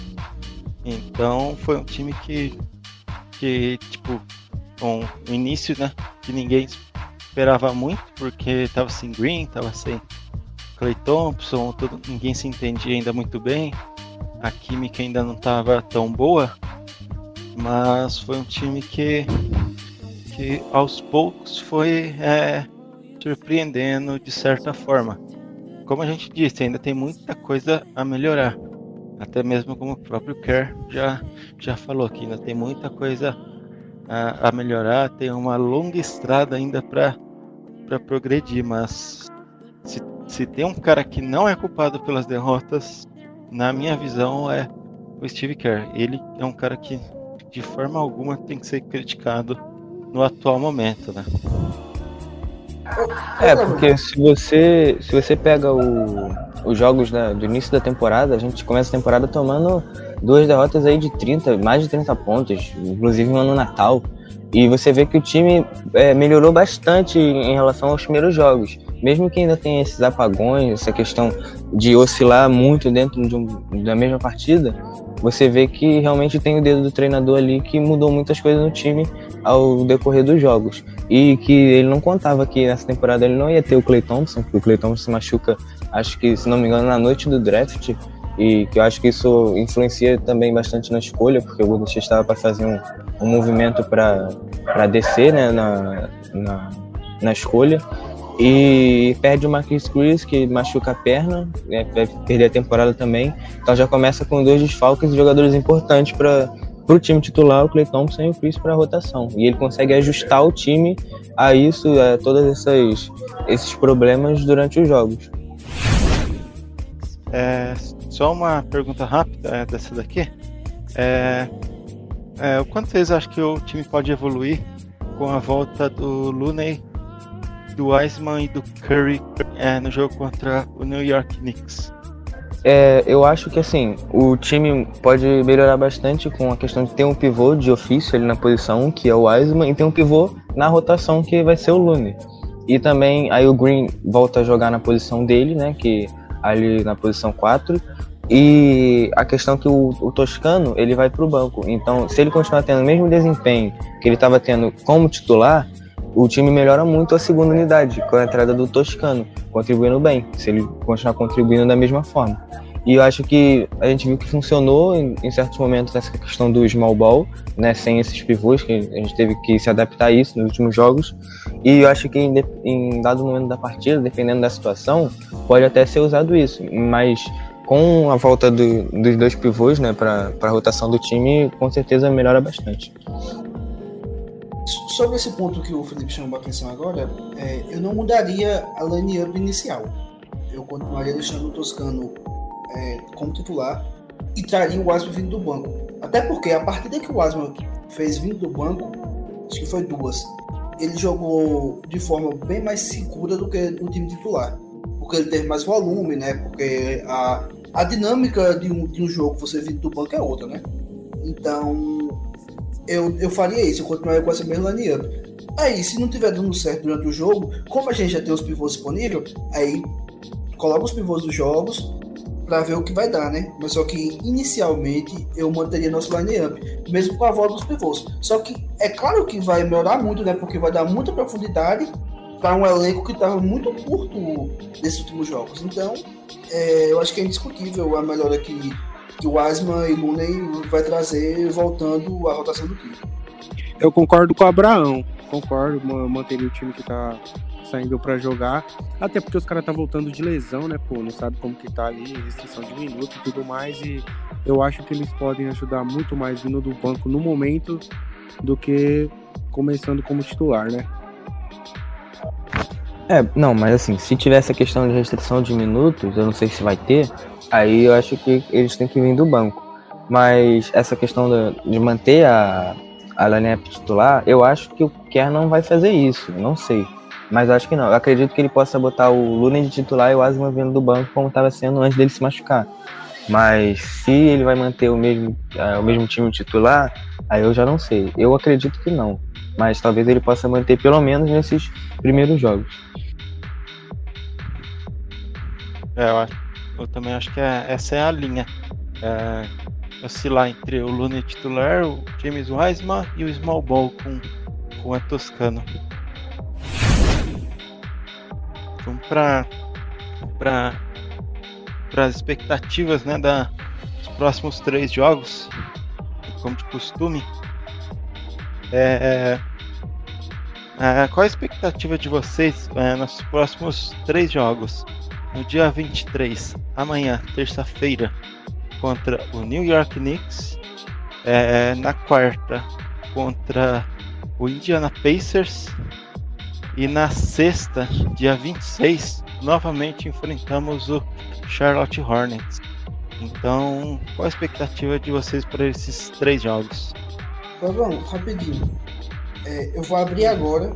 Eu vou abrir agora, aí no próximo tópico eu falo por último, viu? Porque eu vou dar uma saidinha no espaço de 10 minutos, acho que dá tempo de voltar. Tá bom, beleza. Então, eu vou dar o tempo de começar. Cara, é, minha expectativa seria três vitórias. É, a gente mostrou ser capaz de vencer o Pacers lá no início da temporada, quando o nosso time não, joga, não desempenhava o basquete que a gente está desempenhando agora. A gente fez um jogo duríssimo contra o Knicks, apesar a belíssima defesa que o time de Nova York tem, é uma defesa top 5 da liga também. E o jogo contra os Hornets, que hoje vai jogar, né? E o jogo vai ser em São Francisco, então eu acho que a gente tem total condição de vencer. Eu não sei qual é a macumba que tem em volta do Warriors que a gente não consegue vencer três jogos seguidos. É, porque a gente nunca conseguiu isso na temporada toda. O time que tem 16 vitórias não conseguiu vencer três jogos seguidos nunca. Eu não sei qual é o, o tem por trás disso, só que eu acho que, que agora vai. Eu apostaria em três vitórias da gente. Felipe, a palavra é sua, pai. Beleza. Eu acho que o nosso time tem condições de vencer os três jogos, mas embora não sejam jogos fáceis, o, o jogo de amanhã contra o Knicks eu acho que a gente é o, talvez seja o jogo mais fácil, embora o, como o Abraão citou, o Knicks tenha uma defesa muito forte. A gente fez um jogo bom contra o Knicks, a primeira partida a gente perdeu em casa. É, esse jogo foi em casa. É, mas a gente teve uma questão que o, o Green foi ejetado na metade da partida, uma falta técnica que ele toma, a segunda técnica, gritando com o Wiseman, né, orientando ele, e o juiz acaba dando uma técnica para ele. Isso aí é uma coisa que eu estava lembrando aqui agora. Mas a gente tem condições de vencer o Knicks. O jogo contra o Indiana é um jogo complicado, principalmente por o garrafão forte que o Indiana tem, com o Miles Turner e o Domantas Sabonis.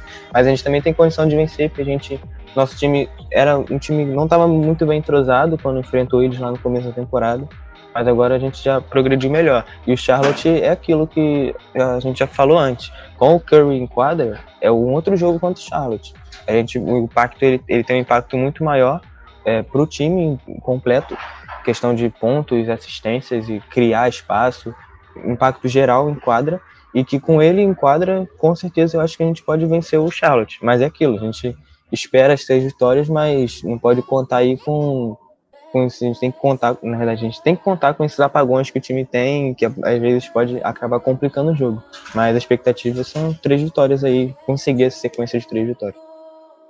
Bom, eu sou, como torcedor, muito otimista, mas eu, eu não, não sei se isso é pé no chão, não é, mas eu acredito também nas três vitórias que nem o Abraão falou, que a macumba que cerca a gente de ganhar dois jogos seguidos é, é assustadora, mas eu acho que, que agora vai vindo. É, depende também do estado do Asma e do, do Looney, porque querendo ou não, do Stephen Curry, querendo ou não, é, faz uma diferença ali, né?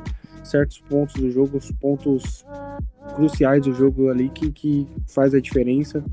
Mas eu acho que a gente consegue trazer a, as três vitórias. É, o jogo mais difícil para mim vai ser contra o Knicks amanhã. O Indiano não, não tem acompanhado o Indiana, mas eu acho que, não, que a gente consegue. Se tratando do, do, do, Hornets, foi a gente perdeu por conta de um apagão. E se não rolar esse apagão, se rolar meio termo, a gente ganha dos caras, ganha fácil. É isso daí. Eu, eu acredito em 3-0 aí pra gente. É, acho que é basicamente isso daí mesmo. É, o The State abre 3 a 0 com, com bons jogos do Stephen Curry, do Andrew Wiggins, de Kelly Oubre Jr. E é um jogo para o nosso branco vir bem, porque como foi no, no último jogo contra, contra o Charlotte, onde o nosso branco colaborou muito bem. E e, e nesses próximos jogos é, o, são equipes que não, não têm um banco tão forte, apesar de do New York Knicks agora ter o Derrick Rose, né? Então, no último jogo, inclusive, o Emmanuel Quickley jogou muito bem contra a gente, então acho que é, o New York Knicks é um time que também é inconstante, mas quando quando o time tá encaixado, eles dão bastante trabalho. Ô, Clebão, perdão, Oi? você falou que quem, você falou que quem que jogou bem contra a gente? Emmanuel Quickley. Tá. É o eu acho arma, que o, armador. É, não é possível que o raio caia duas vezes no mesmo lugar, ainda mais contra a gente, né? pior, que, pior que ele vem numa sequência. Ah, o pior de... que eu, eu não duvido, não. Droga. é, ele, ele vem de uma. Acho que ele vem de uma média de uns 15, 16 pontos por jogo na temporada. Nossa. É, tá bem. É, e, contra, contra o Golden State a gente sabe que tudo acontece, né? Peguem o hino do Rozier. É. Nah, pá, tudo, velho. Puta que pariu. Contra a gente, até o Rozier mete uma bola estratosférica do outro lado do planeta Terra, velho. E tem o Julius Randle, né? Que tá jogando ah, uma barbaridade. Isso, é verdade, me. Esse, esse, esse maldito vai pro All-Star, viu? Também acho que vai. Não, mas aí o, o, o, Green, o Green guarda ele no bolso. Green guarda bota ele no lugar, bota ele é. no lugar dele, no devido lugar dele, pô. E daí temos o jogo contra o Indiana Pacers, né? Temos o Sabonis, o. O. Caralho, esqueci o nome. Miles Turner, que contra o Wiseman, acho que ele deu quatro tocos no James Wiseman no último jogo, se eu não me engano. Foi algo, algo assim. Tem o que veio do Bucks, Malcolm. O Malcolm Brogdon É, esse canalha joga bem também, pô. joga. É basicamente os três é, melhores do time. Que, que o. Em compensação, em compensação, o resto do time é um catado, né? Convenhamos. É, não, não, não é tão bom não. Tem, é, o, tem o DJ Rahim, mas ele tá machucado também. Então ele nem, nem deve jogar. Eu não, não É. acompanho a Indiana, mas eu sei que tem o, o McDermott, não sei se ele tá jogando, que é um bom, um bom arremessador de três. né? É uma coisa a É. ficar de olho. aí. É. Contra o Golden State, todo mundo é, é, é Stephen Curry no auge. Fica tranquilo. Fica tranquilo que se não for ele, vai ser o, o Sabonis, o Brogdon, o Miles Turner. Nossa, o Turner matou umas bolinhas também. Mas acho que acho que esses dois jogos são os jogos que a gente possivelmente pode perder contando com a inconsistência né, do time. Então, porque contra o Charlotte, acho que mesmo que a gente tenha uma consistência, a gente tem a chance de ganhar. Como foi no último jogo, né? Que a gente perdeu por, por detalhes. E a gente não fez um excelente jogo, mesmo assim tava ganhando de bastante ponto. E deixa eu ver aqui. Bom, é. Eu acredito que seja 3 a 0 como esperado. No, no máximo um 2 a 1 É a minha visão. Então bora para bora as perguntas dos internautas. É, daí perguntar para cada um de vocês. Vocês respondem, se alguém quiser complementar, fica à vontade. Não dá É, o NJ Warriors 30. Alguma movimentação para trazer mais alguém para o decorrer da temporada? É, perguntar essa pro Felipe. É, você vê al- alguém para a gente contra- contratar nessa temporada? O que você acha?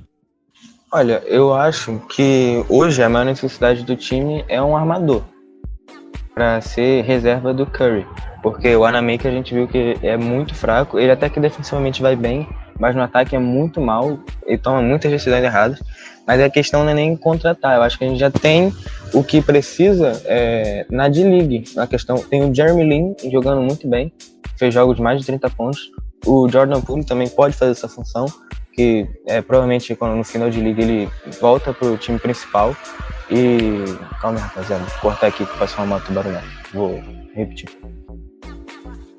É... E até esqueci o raciocínio. Pode começar. Começa o seu raciocínio do início. Do início, Felipe, que tá, tá. É, o Matheus dá- pode cortar, fica Só tranquilo. pra avisar, eu voltei. Boa! Se quiser mudar, Beleza, beleza. mudar alguma palavra também, fica tranquilo, irmão. Sempre pode estar falando com Tá, a gente, tá, mano. Aqui tá. é tranquilo. Pode crer. Matheus se vire. Uh! Tá, eu vou, vou reiniciar aqui.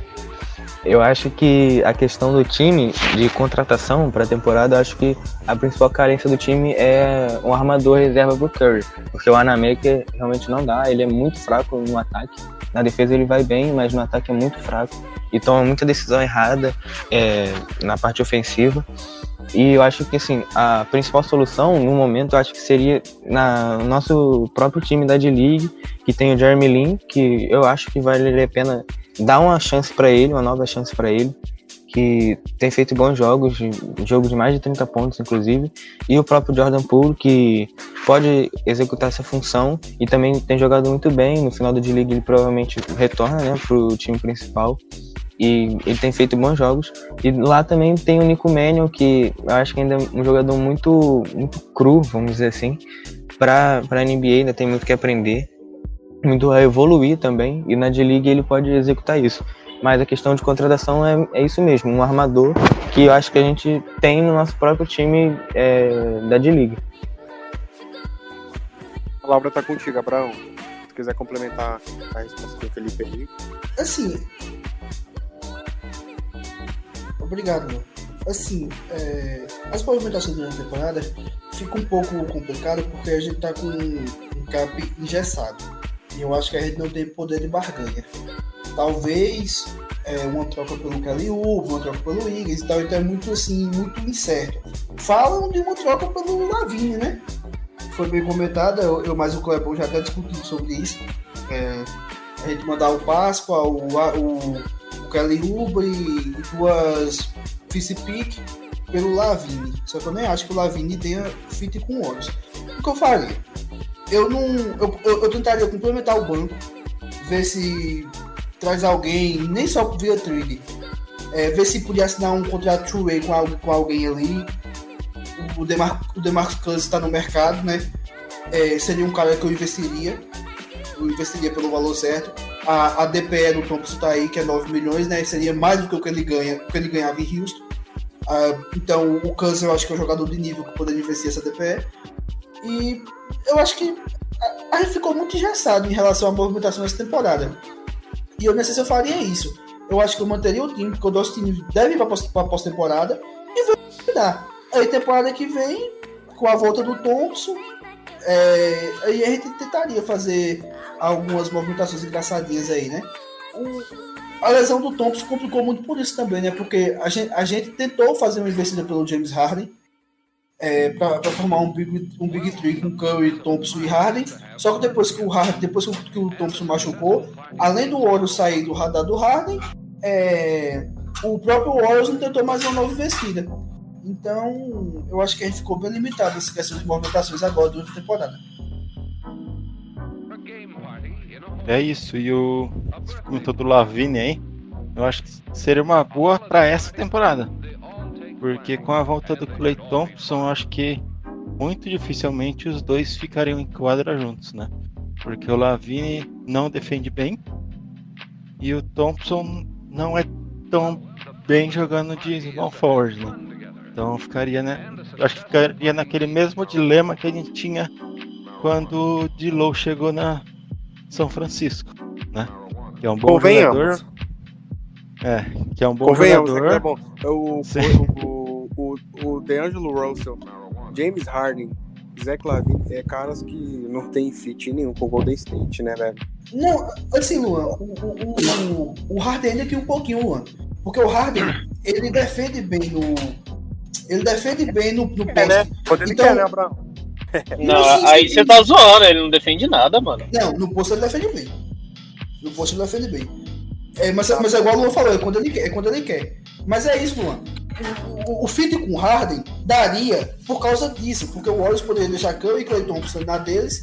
Tipo assim, se a gente não envolvesse o Wiggins, o Wiggins poderia jogar na 3 dele de boa, e, e o Harden dentro do garrafão com o Draymond Green, porque o Harden tem, tem essa condições de marcar pivôs dos outros times, porque ele é bom marcando poste. Só que é isso, ele tem que estar afim. Agora, eu concordo absolutamente contigo. Lavine e Dilon não dá não, cara. Não dá não, são caras totalmente soft. E essa- essa- essas movimentações por eles aí, sendo que a gente já tem um, um background bem é, fixo já, então não, não faria sentido algum. Pelo Harden eu ainda consigo ver, até porque o Harden é um jogador elite, né? Então eu acho que jogadores elites no, no, no momento certo se complementam. Ah, mas Lavine e Dilow é, é carta fora do baralho. Só, só complementar um pouco do que eu falei, a questão de um armador, eu acho que valeria a pena alguma coisa pelo George Hill. Eu não sei, ele hoje não é um jogador que tem muito valor, mas acho que é um, jogador interessante que eu queria ver no, no Golden State a questão. Um jogador bem consistente na armação e tem um bom arremesso. E antes, né, agora é bem improvável acontecer, eu tentaria uma troca pelo Derrick Rose. Alguma coisa envolvendo o Derrick Rose, eu não sei como seria um pacote para ele, né, pro Detroit, mas agora que ele já foi pro Knicks é inviável a troca, porque o Knicks não deve trocar ele de volta. E um outro jogador que eu acho interessante que, poderia, que o Golden State poderia tentar é o PJ Tucker, mas ele tem, se eu não me engano, um contrato expirante e talvez possa rolar alguma coisa na FA. Mas acredito que muitos times vão atrás dele. É, esse caso do PJ Tucker eu acho que não seria tão bom, porque a gente tem bons defensores no nosso banco. A gente precisa de jogadores que, de, principalmente de armadores que saibam pontuar, né? Porque nosso time é- é um bom time, mas não tem nenhum grande pontuador vindo do banco, tirando o Pascal, assim que. ó, Pascal e às vezes o, o Basemore vindo do Cara, banco, né? Cara, já falei tanto do PJ Tank no podcast, né? O próprio, o próprio Matheus tirava uma onda do caralho aí falando que era o Draymond Green dos pobres. Mas eu tô, eu tô de acordo com o Clebão. Acho que o, o, o tempo de PJ Tank vir pra gente passou um pouquinho, porque agora o PJ Tank ele é um puta defensor. Isso é indiscutível. E quando ele tá quente, ele é um cara que põe 30 pontos no placar. Porque ele é muito bom é, da zona morta. Só que ele é 8 ou 80, né? Não é todo. Ele não vai ser constante toda noite. Tem jogos do Houston que ele sai zerado. Então é complicado, né? Em um, time que já é tão inconstante e tem mais um cara assim, fica foda. Só que é um jogador que eu já, já quis demais aqui. Porque eu gosto muito do, da energia que ele põe em quadra. Sim, sim. Eu, eu acho que se a gente não, não tivesse o Pascal e o, e o Baseman, acho que ele caberia perfeitamente no Golden State. Eu acho que é difícil falar de, de reforços agora, né? Porque falta um mês ainda para trade deadline. E eu, eu, assim, eu não sei se vocês vão concordar. Eu acho que o nosso, o nosso elenco e a nossa a capacidade de movimentação no mercado está muito parecida com a do Toronto Raptors, no sentido de que é muito difícil conseguir algum reforço sem abrir mão de uma peça importante do nosso elenco. É muito difícil trazer alguém sem ter que é, ter que abrir mão do Pascal, que é uma peça importantíssima na segunda unidade, sem ter que abrir mão do Dobre, que é a segunda ou terceira peça ofensiva que nós temos.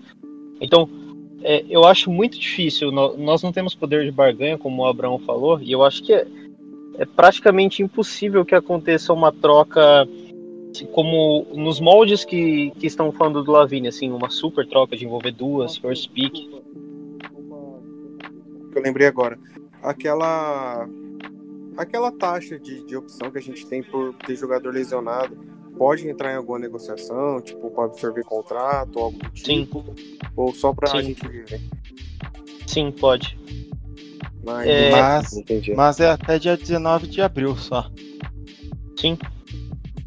E o que eu tava falando, eu acho que é muito difícil é, acontecer uma troca assim, que envolva first pick ou duas first picks, como está se cogitando pelo Lavine, porque não tem jogadores no mercado capazes de transformar o nível do nosso time. Lavine não seria um cara que ia. Pô, a chegada dele é nos transformar em, em contenders. Então eu acho que o, o, o. Como que é o nome do, do GM mesmo? Esqueci. O... Bob Myers? É, eu acho que o Myers não faria uma movimentação assim que abriria a mão do nosso futuro por uma peça que não mudaria tanto o nosso patamar assim nessa temporada. Tipo, não. Ele não, não teria desespero para abrir mão de duas first picks, como está sendo cogitado pelo Lavine e como seria cogitado por alguma outra estrela. E é isso que o Matheus falou, também retrata outro ponto. Porque pelo Warriors não ser contender, a gente não atrai é, jogadores bons que tá querendo ser campeão, tipo o Sérgio Baca. O Sérgio Baca não assinaria com a gente na, na, na off-season. E é um cara que contribui demais.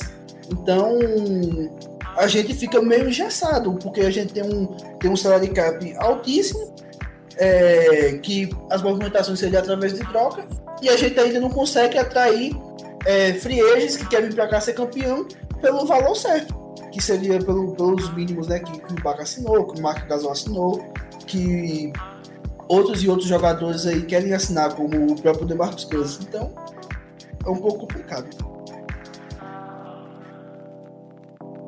Bom, é... Então, eu falando do, do DeMarcus Cousins, eu acho que ele é um nível, o nível de jogador ele é muito bom pro Warriors, o nível do DeMarcus Cousins. Só que não é a posição que a gente precisa. Acho que a gente precisa de reforço na, na ala e no e na posição 2, na 2 e na 3. Eu acho que eles são prioridade. Sim. É, mas alguém tem alguma coisa a acrescentar aí? Não, não companheiros aí. Né? Beleza. Então, vamos para a pergunta do arroba Clash André. Vocês veem utilidade no Lunen, já que ele fica bastante tempo no departamento médico?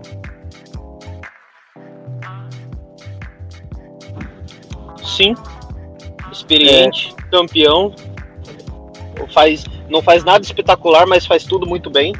É, eu, é uma ótima peça para se ter no elenco. Sim, concordo plenamente com o Matheus, velho. Mas essas lesões deles, dele é, é, é triste, né, velho? Tipo assim, a gente sabe que ele poderia render mais se caso ele tivesse uma consistência maior sem lesão, entende? Mas é um cara que eu acredito muito até hoje corresponde às expectativas, né, velho? Porque a gente também não quer que o cara seja um Shaquille O'Neal, mas é, na medida do possível ele ajuda bastante. E que nem o Matheus falou, é campeão, é maduro o suficiente já para posição. O problema mesmo é essas lesões aí, mas fazer o que, né? Tirando que é raçudo, né? Do... Pode ser, Matheus. Muito. Não, Inclusive jogou ia... machucado já, né? Então, isso que eu ia falar, nas finais de 2019 ele jogou com a costela lá no caralho. Fudida, com a costela fudida. Foi aquela ficou não? Cara, não lembro. Eu lembro que ele tava. Não conseguia é. nem ficar em pé e tava jogando. Foi contra Toronto, velho. Contra Toronto. Foi, foi, contra, foi na série contra Toronto. Já clavícula, não foi não que ele tava machucado? Foi, foi clavícula. É. Não, foi, foi a clavícula. Foi, eu achava foi. que era costela. Foi a clavícula, isso, clavícula. O que eu ia falar do, do Looney é que é um jogador inteligente em quadra. Ele não te entrega muitos números, mas ele é importante para o time, é, para a rotação e é muito inteligente dentro de quadra. Sabe fazer um bloqueio na hora certa, um bloqueio da forma certa. A defesa se posiciona bem, pega é, tipo, rebotes importantes. É um jogador muito inteligente para a rotação. Que hoje eu não abriria a mão. A questão é essa das lesões, que ele não consegue se manter saudável e está sempre machucado. Cara, se eu pudesse escolher dois dos três do elenco, é, eu escolheria o, o Chris e o, e o Wiseman. Mas hoje, para essa temporada, eu não abriria mão do Luna, eu não buscaria um reforço, não. Acho que é. estamos bem servidos. Não, sim, sim, sim. O, o, entre o Quiz e o Luna, eu prefiro o Quiz. Mas é um jogador que para essa temporada é muito importante, já foi importante em outras temporadas também. Outro ponto é, do, do Looney, ele conhece o sistema, ele é um jogador moldado para o sistema. Ele é um cara muito bom em bloqueios, que era algo que o Zaza fazia com perfeição.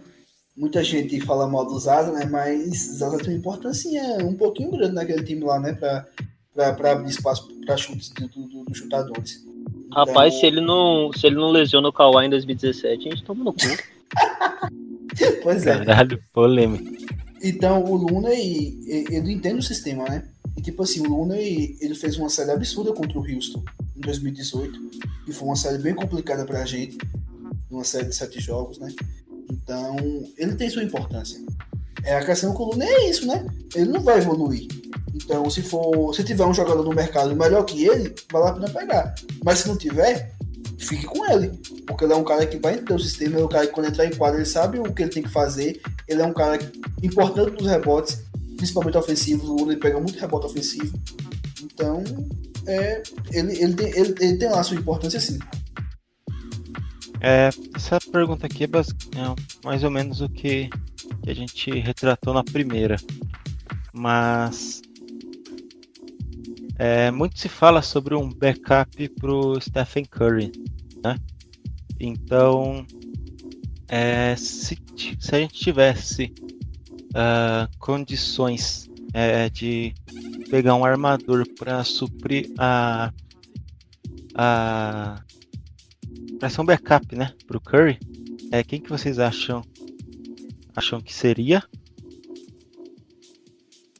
É, não, quem que vocês eu não respondi é, na primeira eu não falei sobre armadores naquela primeira porque eu tava, tava deixando para esse momento mesmo. Para mim o backup Beleza. do Curry, para mim o backup do Curry é o Lamelo. É, é, é, é do Lamelo. E é, é, minha, é da minha pick favorita, ainda é minha pick favorita, apesar que o Asma me surpreendeu. E eu tô contente com o Asma também. Só que esse backup era o Lamelo. Porque assim, porque o, o, o não vai achar um grande armador que vai aceitar vir aqui e ser banco do Curry. O Warriors não vai pegar um, um Dennis Schroeder, como, falando, como a gente falou no início da temporada, e ele vai aceitar chegar aqui e ser banco do Curry. Isso não existe. Então, ou a gente vai pegar um, um veterano, tipo um Rajon Rondo, uma coisa desse tipo, ou vai pegar jogadores de, de um nível baixo, não tem jeito. E, e o Wanamaker, eu nem acho que o Wanamaker seja essa, essa tragédia toda que pintam. Ele tem um, alguns predicados, principalmente defensivamente. Então, eu não, eu não acho que o Warriors pode achar um, um armador tão melhor que o Wanamaker assim para ser do, do, do Curry, a não ser vir do draft. E aí que minhas, minhas expectativas se caem sobre o Jordan Poole. O Jordan Poole pode ser esse cara. Só que ele vai se desenvolver para ser esse cara. E, e sobre o, o Jeremy Lin, que tá bem falado. O Lin, se ele chegar no Warriors hoje, ele não vai contribuir tão mais com o Wanamaker. E ele defende pior que o Wanamaker. O, o que o Lin tá fazendo na G-League, não NBA, porque os níveis são totalmente diferentes. Tem um abismo entre a G-League e a NBA. O, o, o Lin, a menos que seja o Lin da Licente, não vai contribuir tão mais que o, que o Wanamaker. Então, é, eu até acho que vale a pena fazer essa troca, cortar o Wanamaker e trazer o Lin por um teste. Só que eu não tenho expectativa nenhuma que o Lin vai chegar aqui e vai fazer tão mais que o Wanamaker faz. Na lata, Porque então, Abraão. É... É. Wanamaker ou King Cook? Ah, cara, é o, o- eu acho que o Kim Cook poderia contribuir um pouquinho mais ofensivamente. Porque o Kim Cook é aquele cara que, que ele, tem, ele tem a capacidade de, de fazer um jogo de, de 20 pontos, né? Como ele já fez. E o Wanamaker não tem. E, Só e que o deve- King Cook tá gente livre, não tá? Tá, não, acho que tá no Lakers ainda, não? Não, tá sob contrato no Lakers. É, tá no, tá no Lakers. Mas não tá jogando, né, Matheus? Tá, agora tá. al- al- Alguém se lesionou lá, eu acho que foi o KCP, e Tá, é, ele tá jogando. Ô, ô, Luan, sabe quem tá jogando no Lakers também? É o Alfonso Marquinhos. Inclusive, ele tá, inclusive, inclusive, ele tá com 75% na bola. Nossa, Chutou o quê? Três bolas e acertou duas e acabou. Ah, ele é. Vai, Matheus. Não, eu ia, eu ia falar o que. Eu ia complementar o que você disse, assim. Não é por acaso que o, que o Jeremy Lin ficou sem contrato, né? Que ninguém quis assinar com ele como agente livre. O, o cara, ele, ele passou por lesões, já tá na casa dos 30, e ele tá jogando na várzea.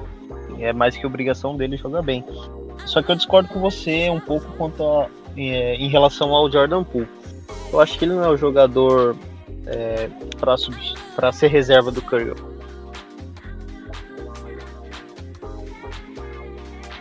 Gente tem um. Tipo, tipo, Cortou, às vezes eu.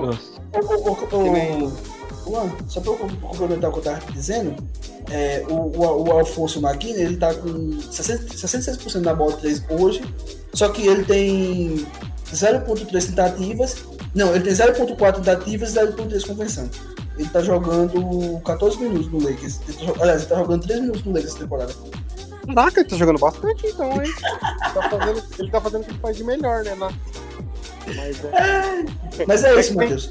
É que nem você falou, pô, o meu, o meu pensamento com, que, em questão do Bismore era raso. Então, é, é, concordo, eu, eu acho que eu tô errado. Que nem o, o Abraão passou estatísticas, vocês todos falaram que o cara tá defendendo, que o cara tá 50% e tal. Não sei se, se tem alguém melhor que o Wanamaker disponível é, pra fazer o que o Wanamaker já faz, né? Porque se a gente quiser um backup top pro, pro Stephen Curry, desculpa, mas é difícil achar, né, cara? É, é o Stephen Curry, né? É o Stephen Curry.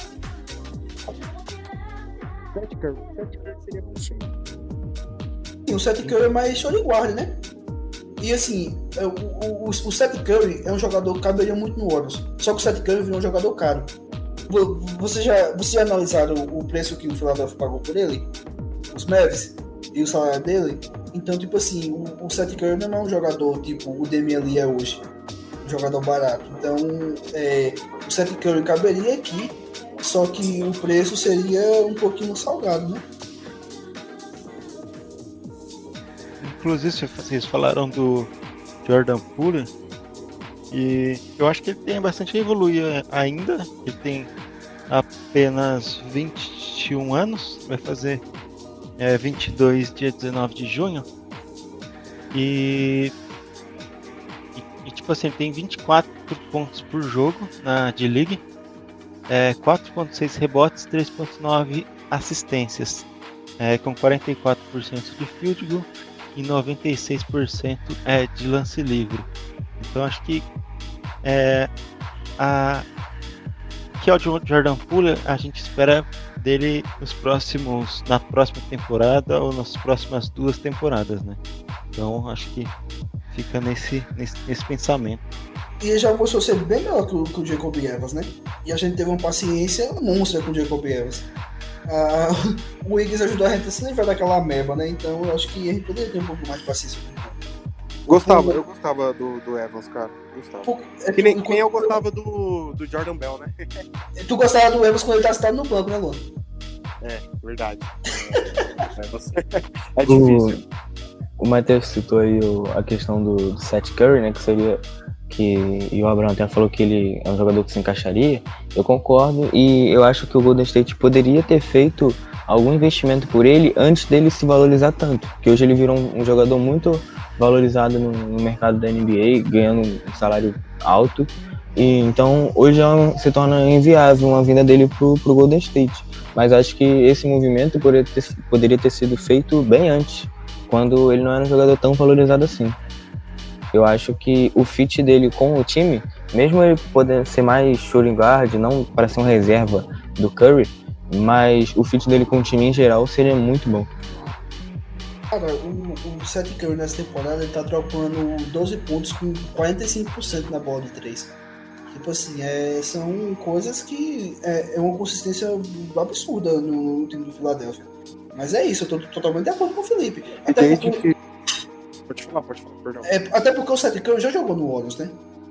E o, o Curry já trouxe ele pro Warriors uma, uma vez. Inclusive, ele, ele jogou junto com o Baseball aqui em 2013 e 14, né? Então. é, o, o, eu concordo com o Felipe nisso. O Warriors poderia ter, ter ido atrás dele de novo é, em outra época. E não foi, né? Agora ele é um jogador valorizado, ele é um dos melhores é, da liga. Então, complica, né? É, e o cara, o cara Só- bem, velho. Bem. É, só ia faltar ele no, no time pro, pro nepotismo do Curry ficar completo, né? O cunhado e o irmão. É tipo a gente tentar investir pelo o, o Duncan Robinson, né? Um jogador como o Duncan Robinson hoje na liga vai ter muito valor. Mesmo que ele não seja. Ele não tenha tantos predicados além do, do chute dele, né? Então, o jogador assim tá cada vez mais caro. É por isso que eu acho que o Muden vai se valorizar. Porque o Muden pode ser esse gatilho. No, no- no incentivo certo, no, no- em condições de temperaturas normais, o Muden pode ser esse cara também. Então, eu acho, eu acho bom o Warriors fazer um bom trabalho de contrato com o Muden agora. Bom, en- então, então era isso, né? É, que a gente tinha para apresentar aqui. É, alguém tem alguma coisa que queira falar? Algum recado? Não, eu queria dizer que com duas horas de podcast, agora já vai dar 11 horas da noite. Amanhã tem um evento importantíssimo que é a saída da Carol Conká do BBB. Então eu acho que eu só vou conseguir editar na quarta-feira esse podcast. Desculpa aí, gente. Ah, suave, suave. E amanhã tem jogo, né. Esse evento aí é nacional. Hoje Ainda tem jogo da Discord? jogo Hoje tem jogo da Discord ou não? Não, hoje tem É, tem. festa. Ah, é, Não, já a é prova é segunda. quarta, né? Não, pô, mas tem a final do brasileiro, quinta deles adiantaram, tá ligado? A prova é quarta, né? A prova do líder é quarta. Tem a final do Brasileiro Quinta. Ei, meu Deus do céu, eu sou coringão desde, desde criança. Eu sou São Paulino desde moleque. Pois eu tenho tatuagem do Corinthians aqui, velho. Eu tô com ódio do Corinthians. Eu quero que ele leve um 5 no lombo, velho. Vocês preferem o DVD? Porra, é essa, cara? Você tá maluco? Eu prefiro, eu prefiro ser zoado de ter levado 5 do que ver essa merda ser campeão de novo. Você tá Pô, maluco? desde, desde quando o Gaúcho é rival de Paulista, velho? O flamenguista que é chato pra um diabo. Porra, eu sou, Não, não, de boa, cara. Porra, A é gente essa? só. Na nossa torcida só tem gente boa. Só, só, só carioca. Estamos finalizando aqui mais um episódio, né? Episódio 31. E queria ta- também já dar as boas-vindas aí ao Felipe, né? Que tá aí com a gente no, na, na estreia dele.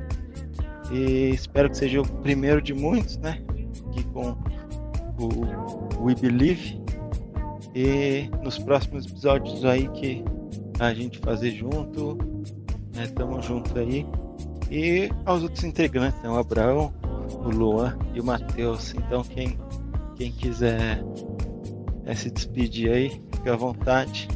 Valeu galera, tamo junto, abraço. Eu só vou despedir aqui, né? minha Primeira participação no, no podcast. Como o Clebão falou aí, espero que seja a primeira de muitas. E é isso. Valeu, tamo junto. Quero agradecer a, audiência, a paciência de quem ficou até aqui. Parabenizar e agradecer o, o Felipe por ter aceito o convite de participar conosco. E falar que ele é sempre bem-vindo e espero que ele continue conosco aqui. Falou, abraço, let's go Warriors. É isso aí, rapaziada. É, valeu por quem aguentou a gente até aqui, quem acompanhou nosso podcast. É, queria parabenizar o Felipe aí, pô. É, parece simples, mas é uma parada muito importante pra gente. Espero que ele, que ele tenha gostado, que ele continue, que ele é muito bem-vindo aqui. A nossa família é, é acolhedora. É, forte abraço, família. Valeu. É isso aí, galera. Obrigado pela audiência de sempre. Espero que vocês curtam aí nossas opiniões e pitacos sobre o Golden State Warriors. E até a próxima.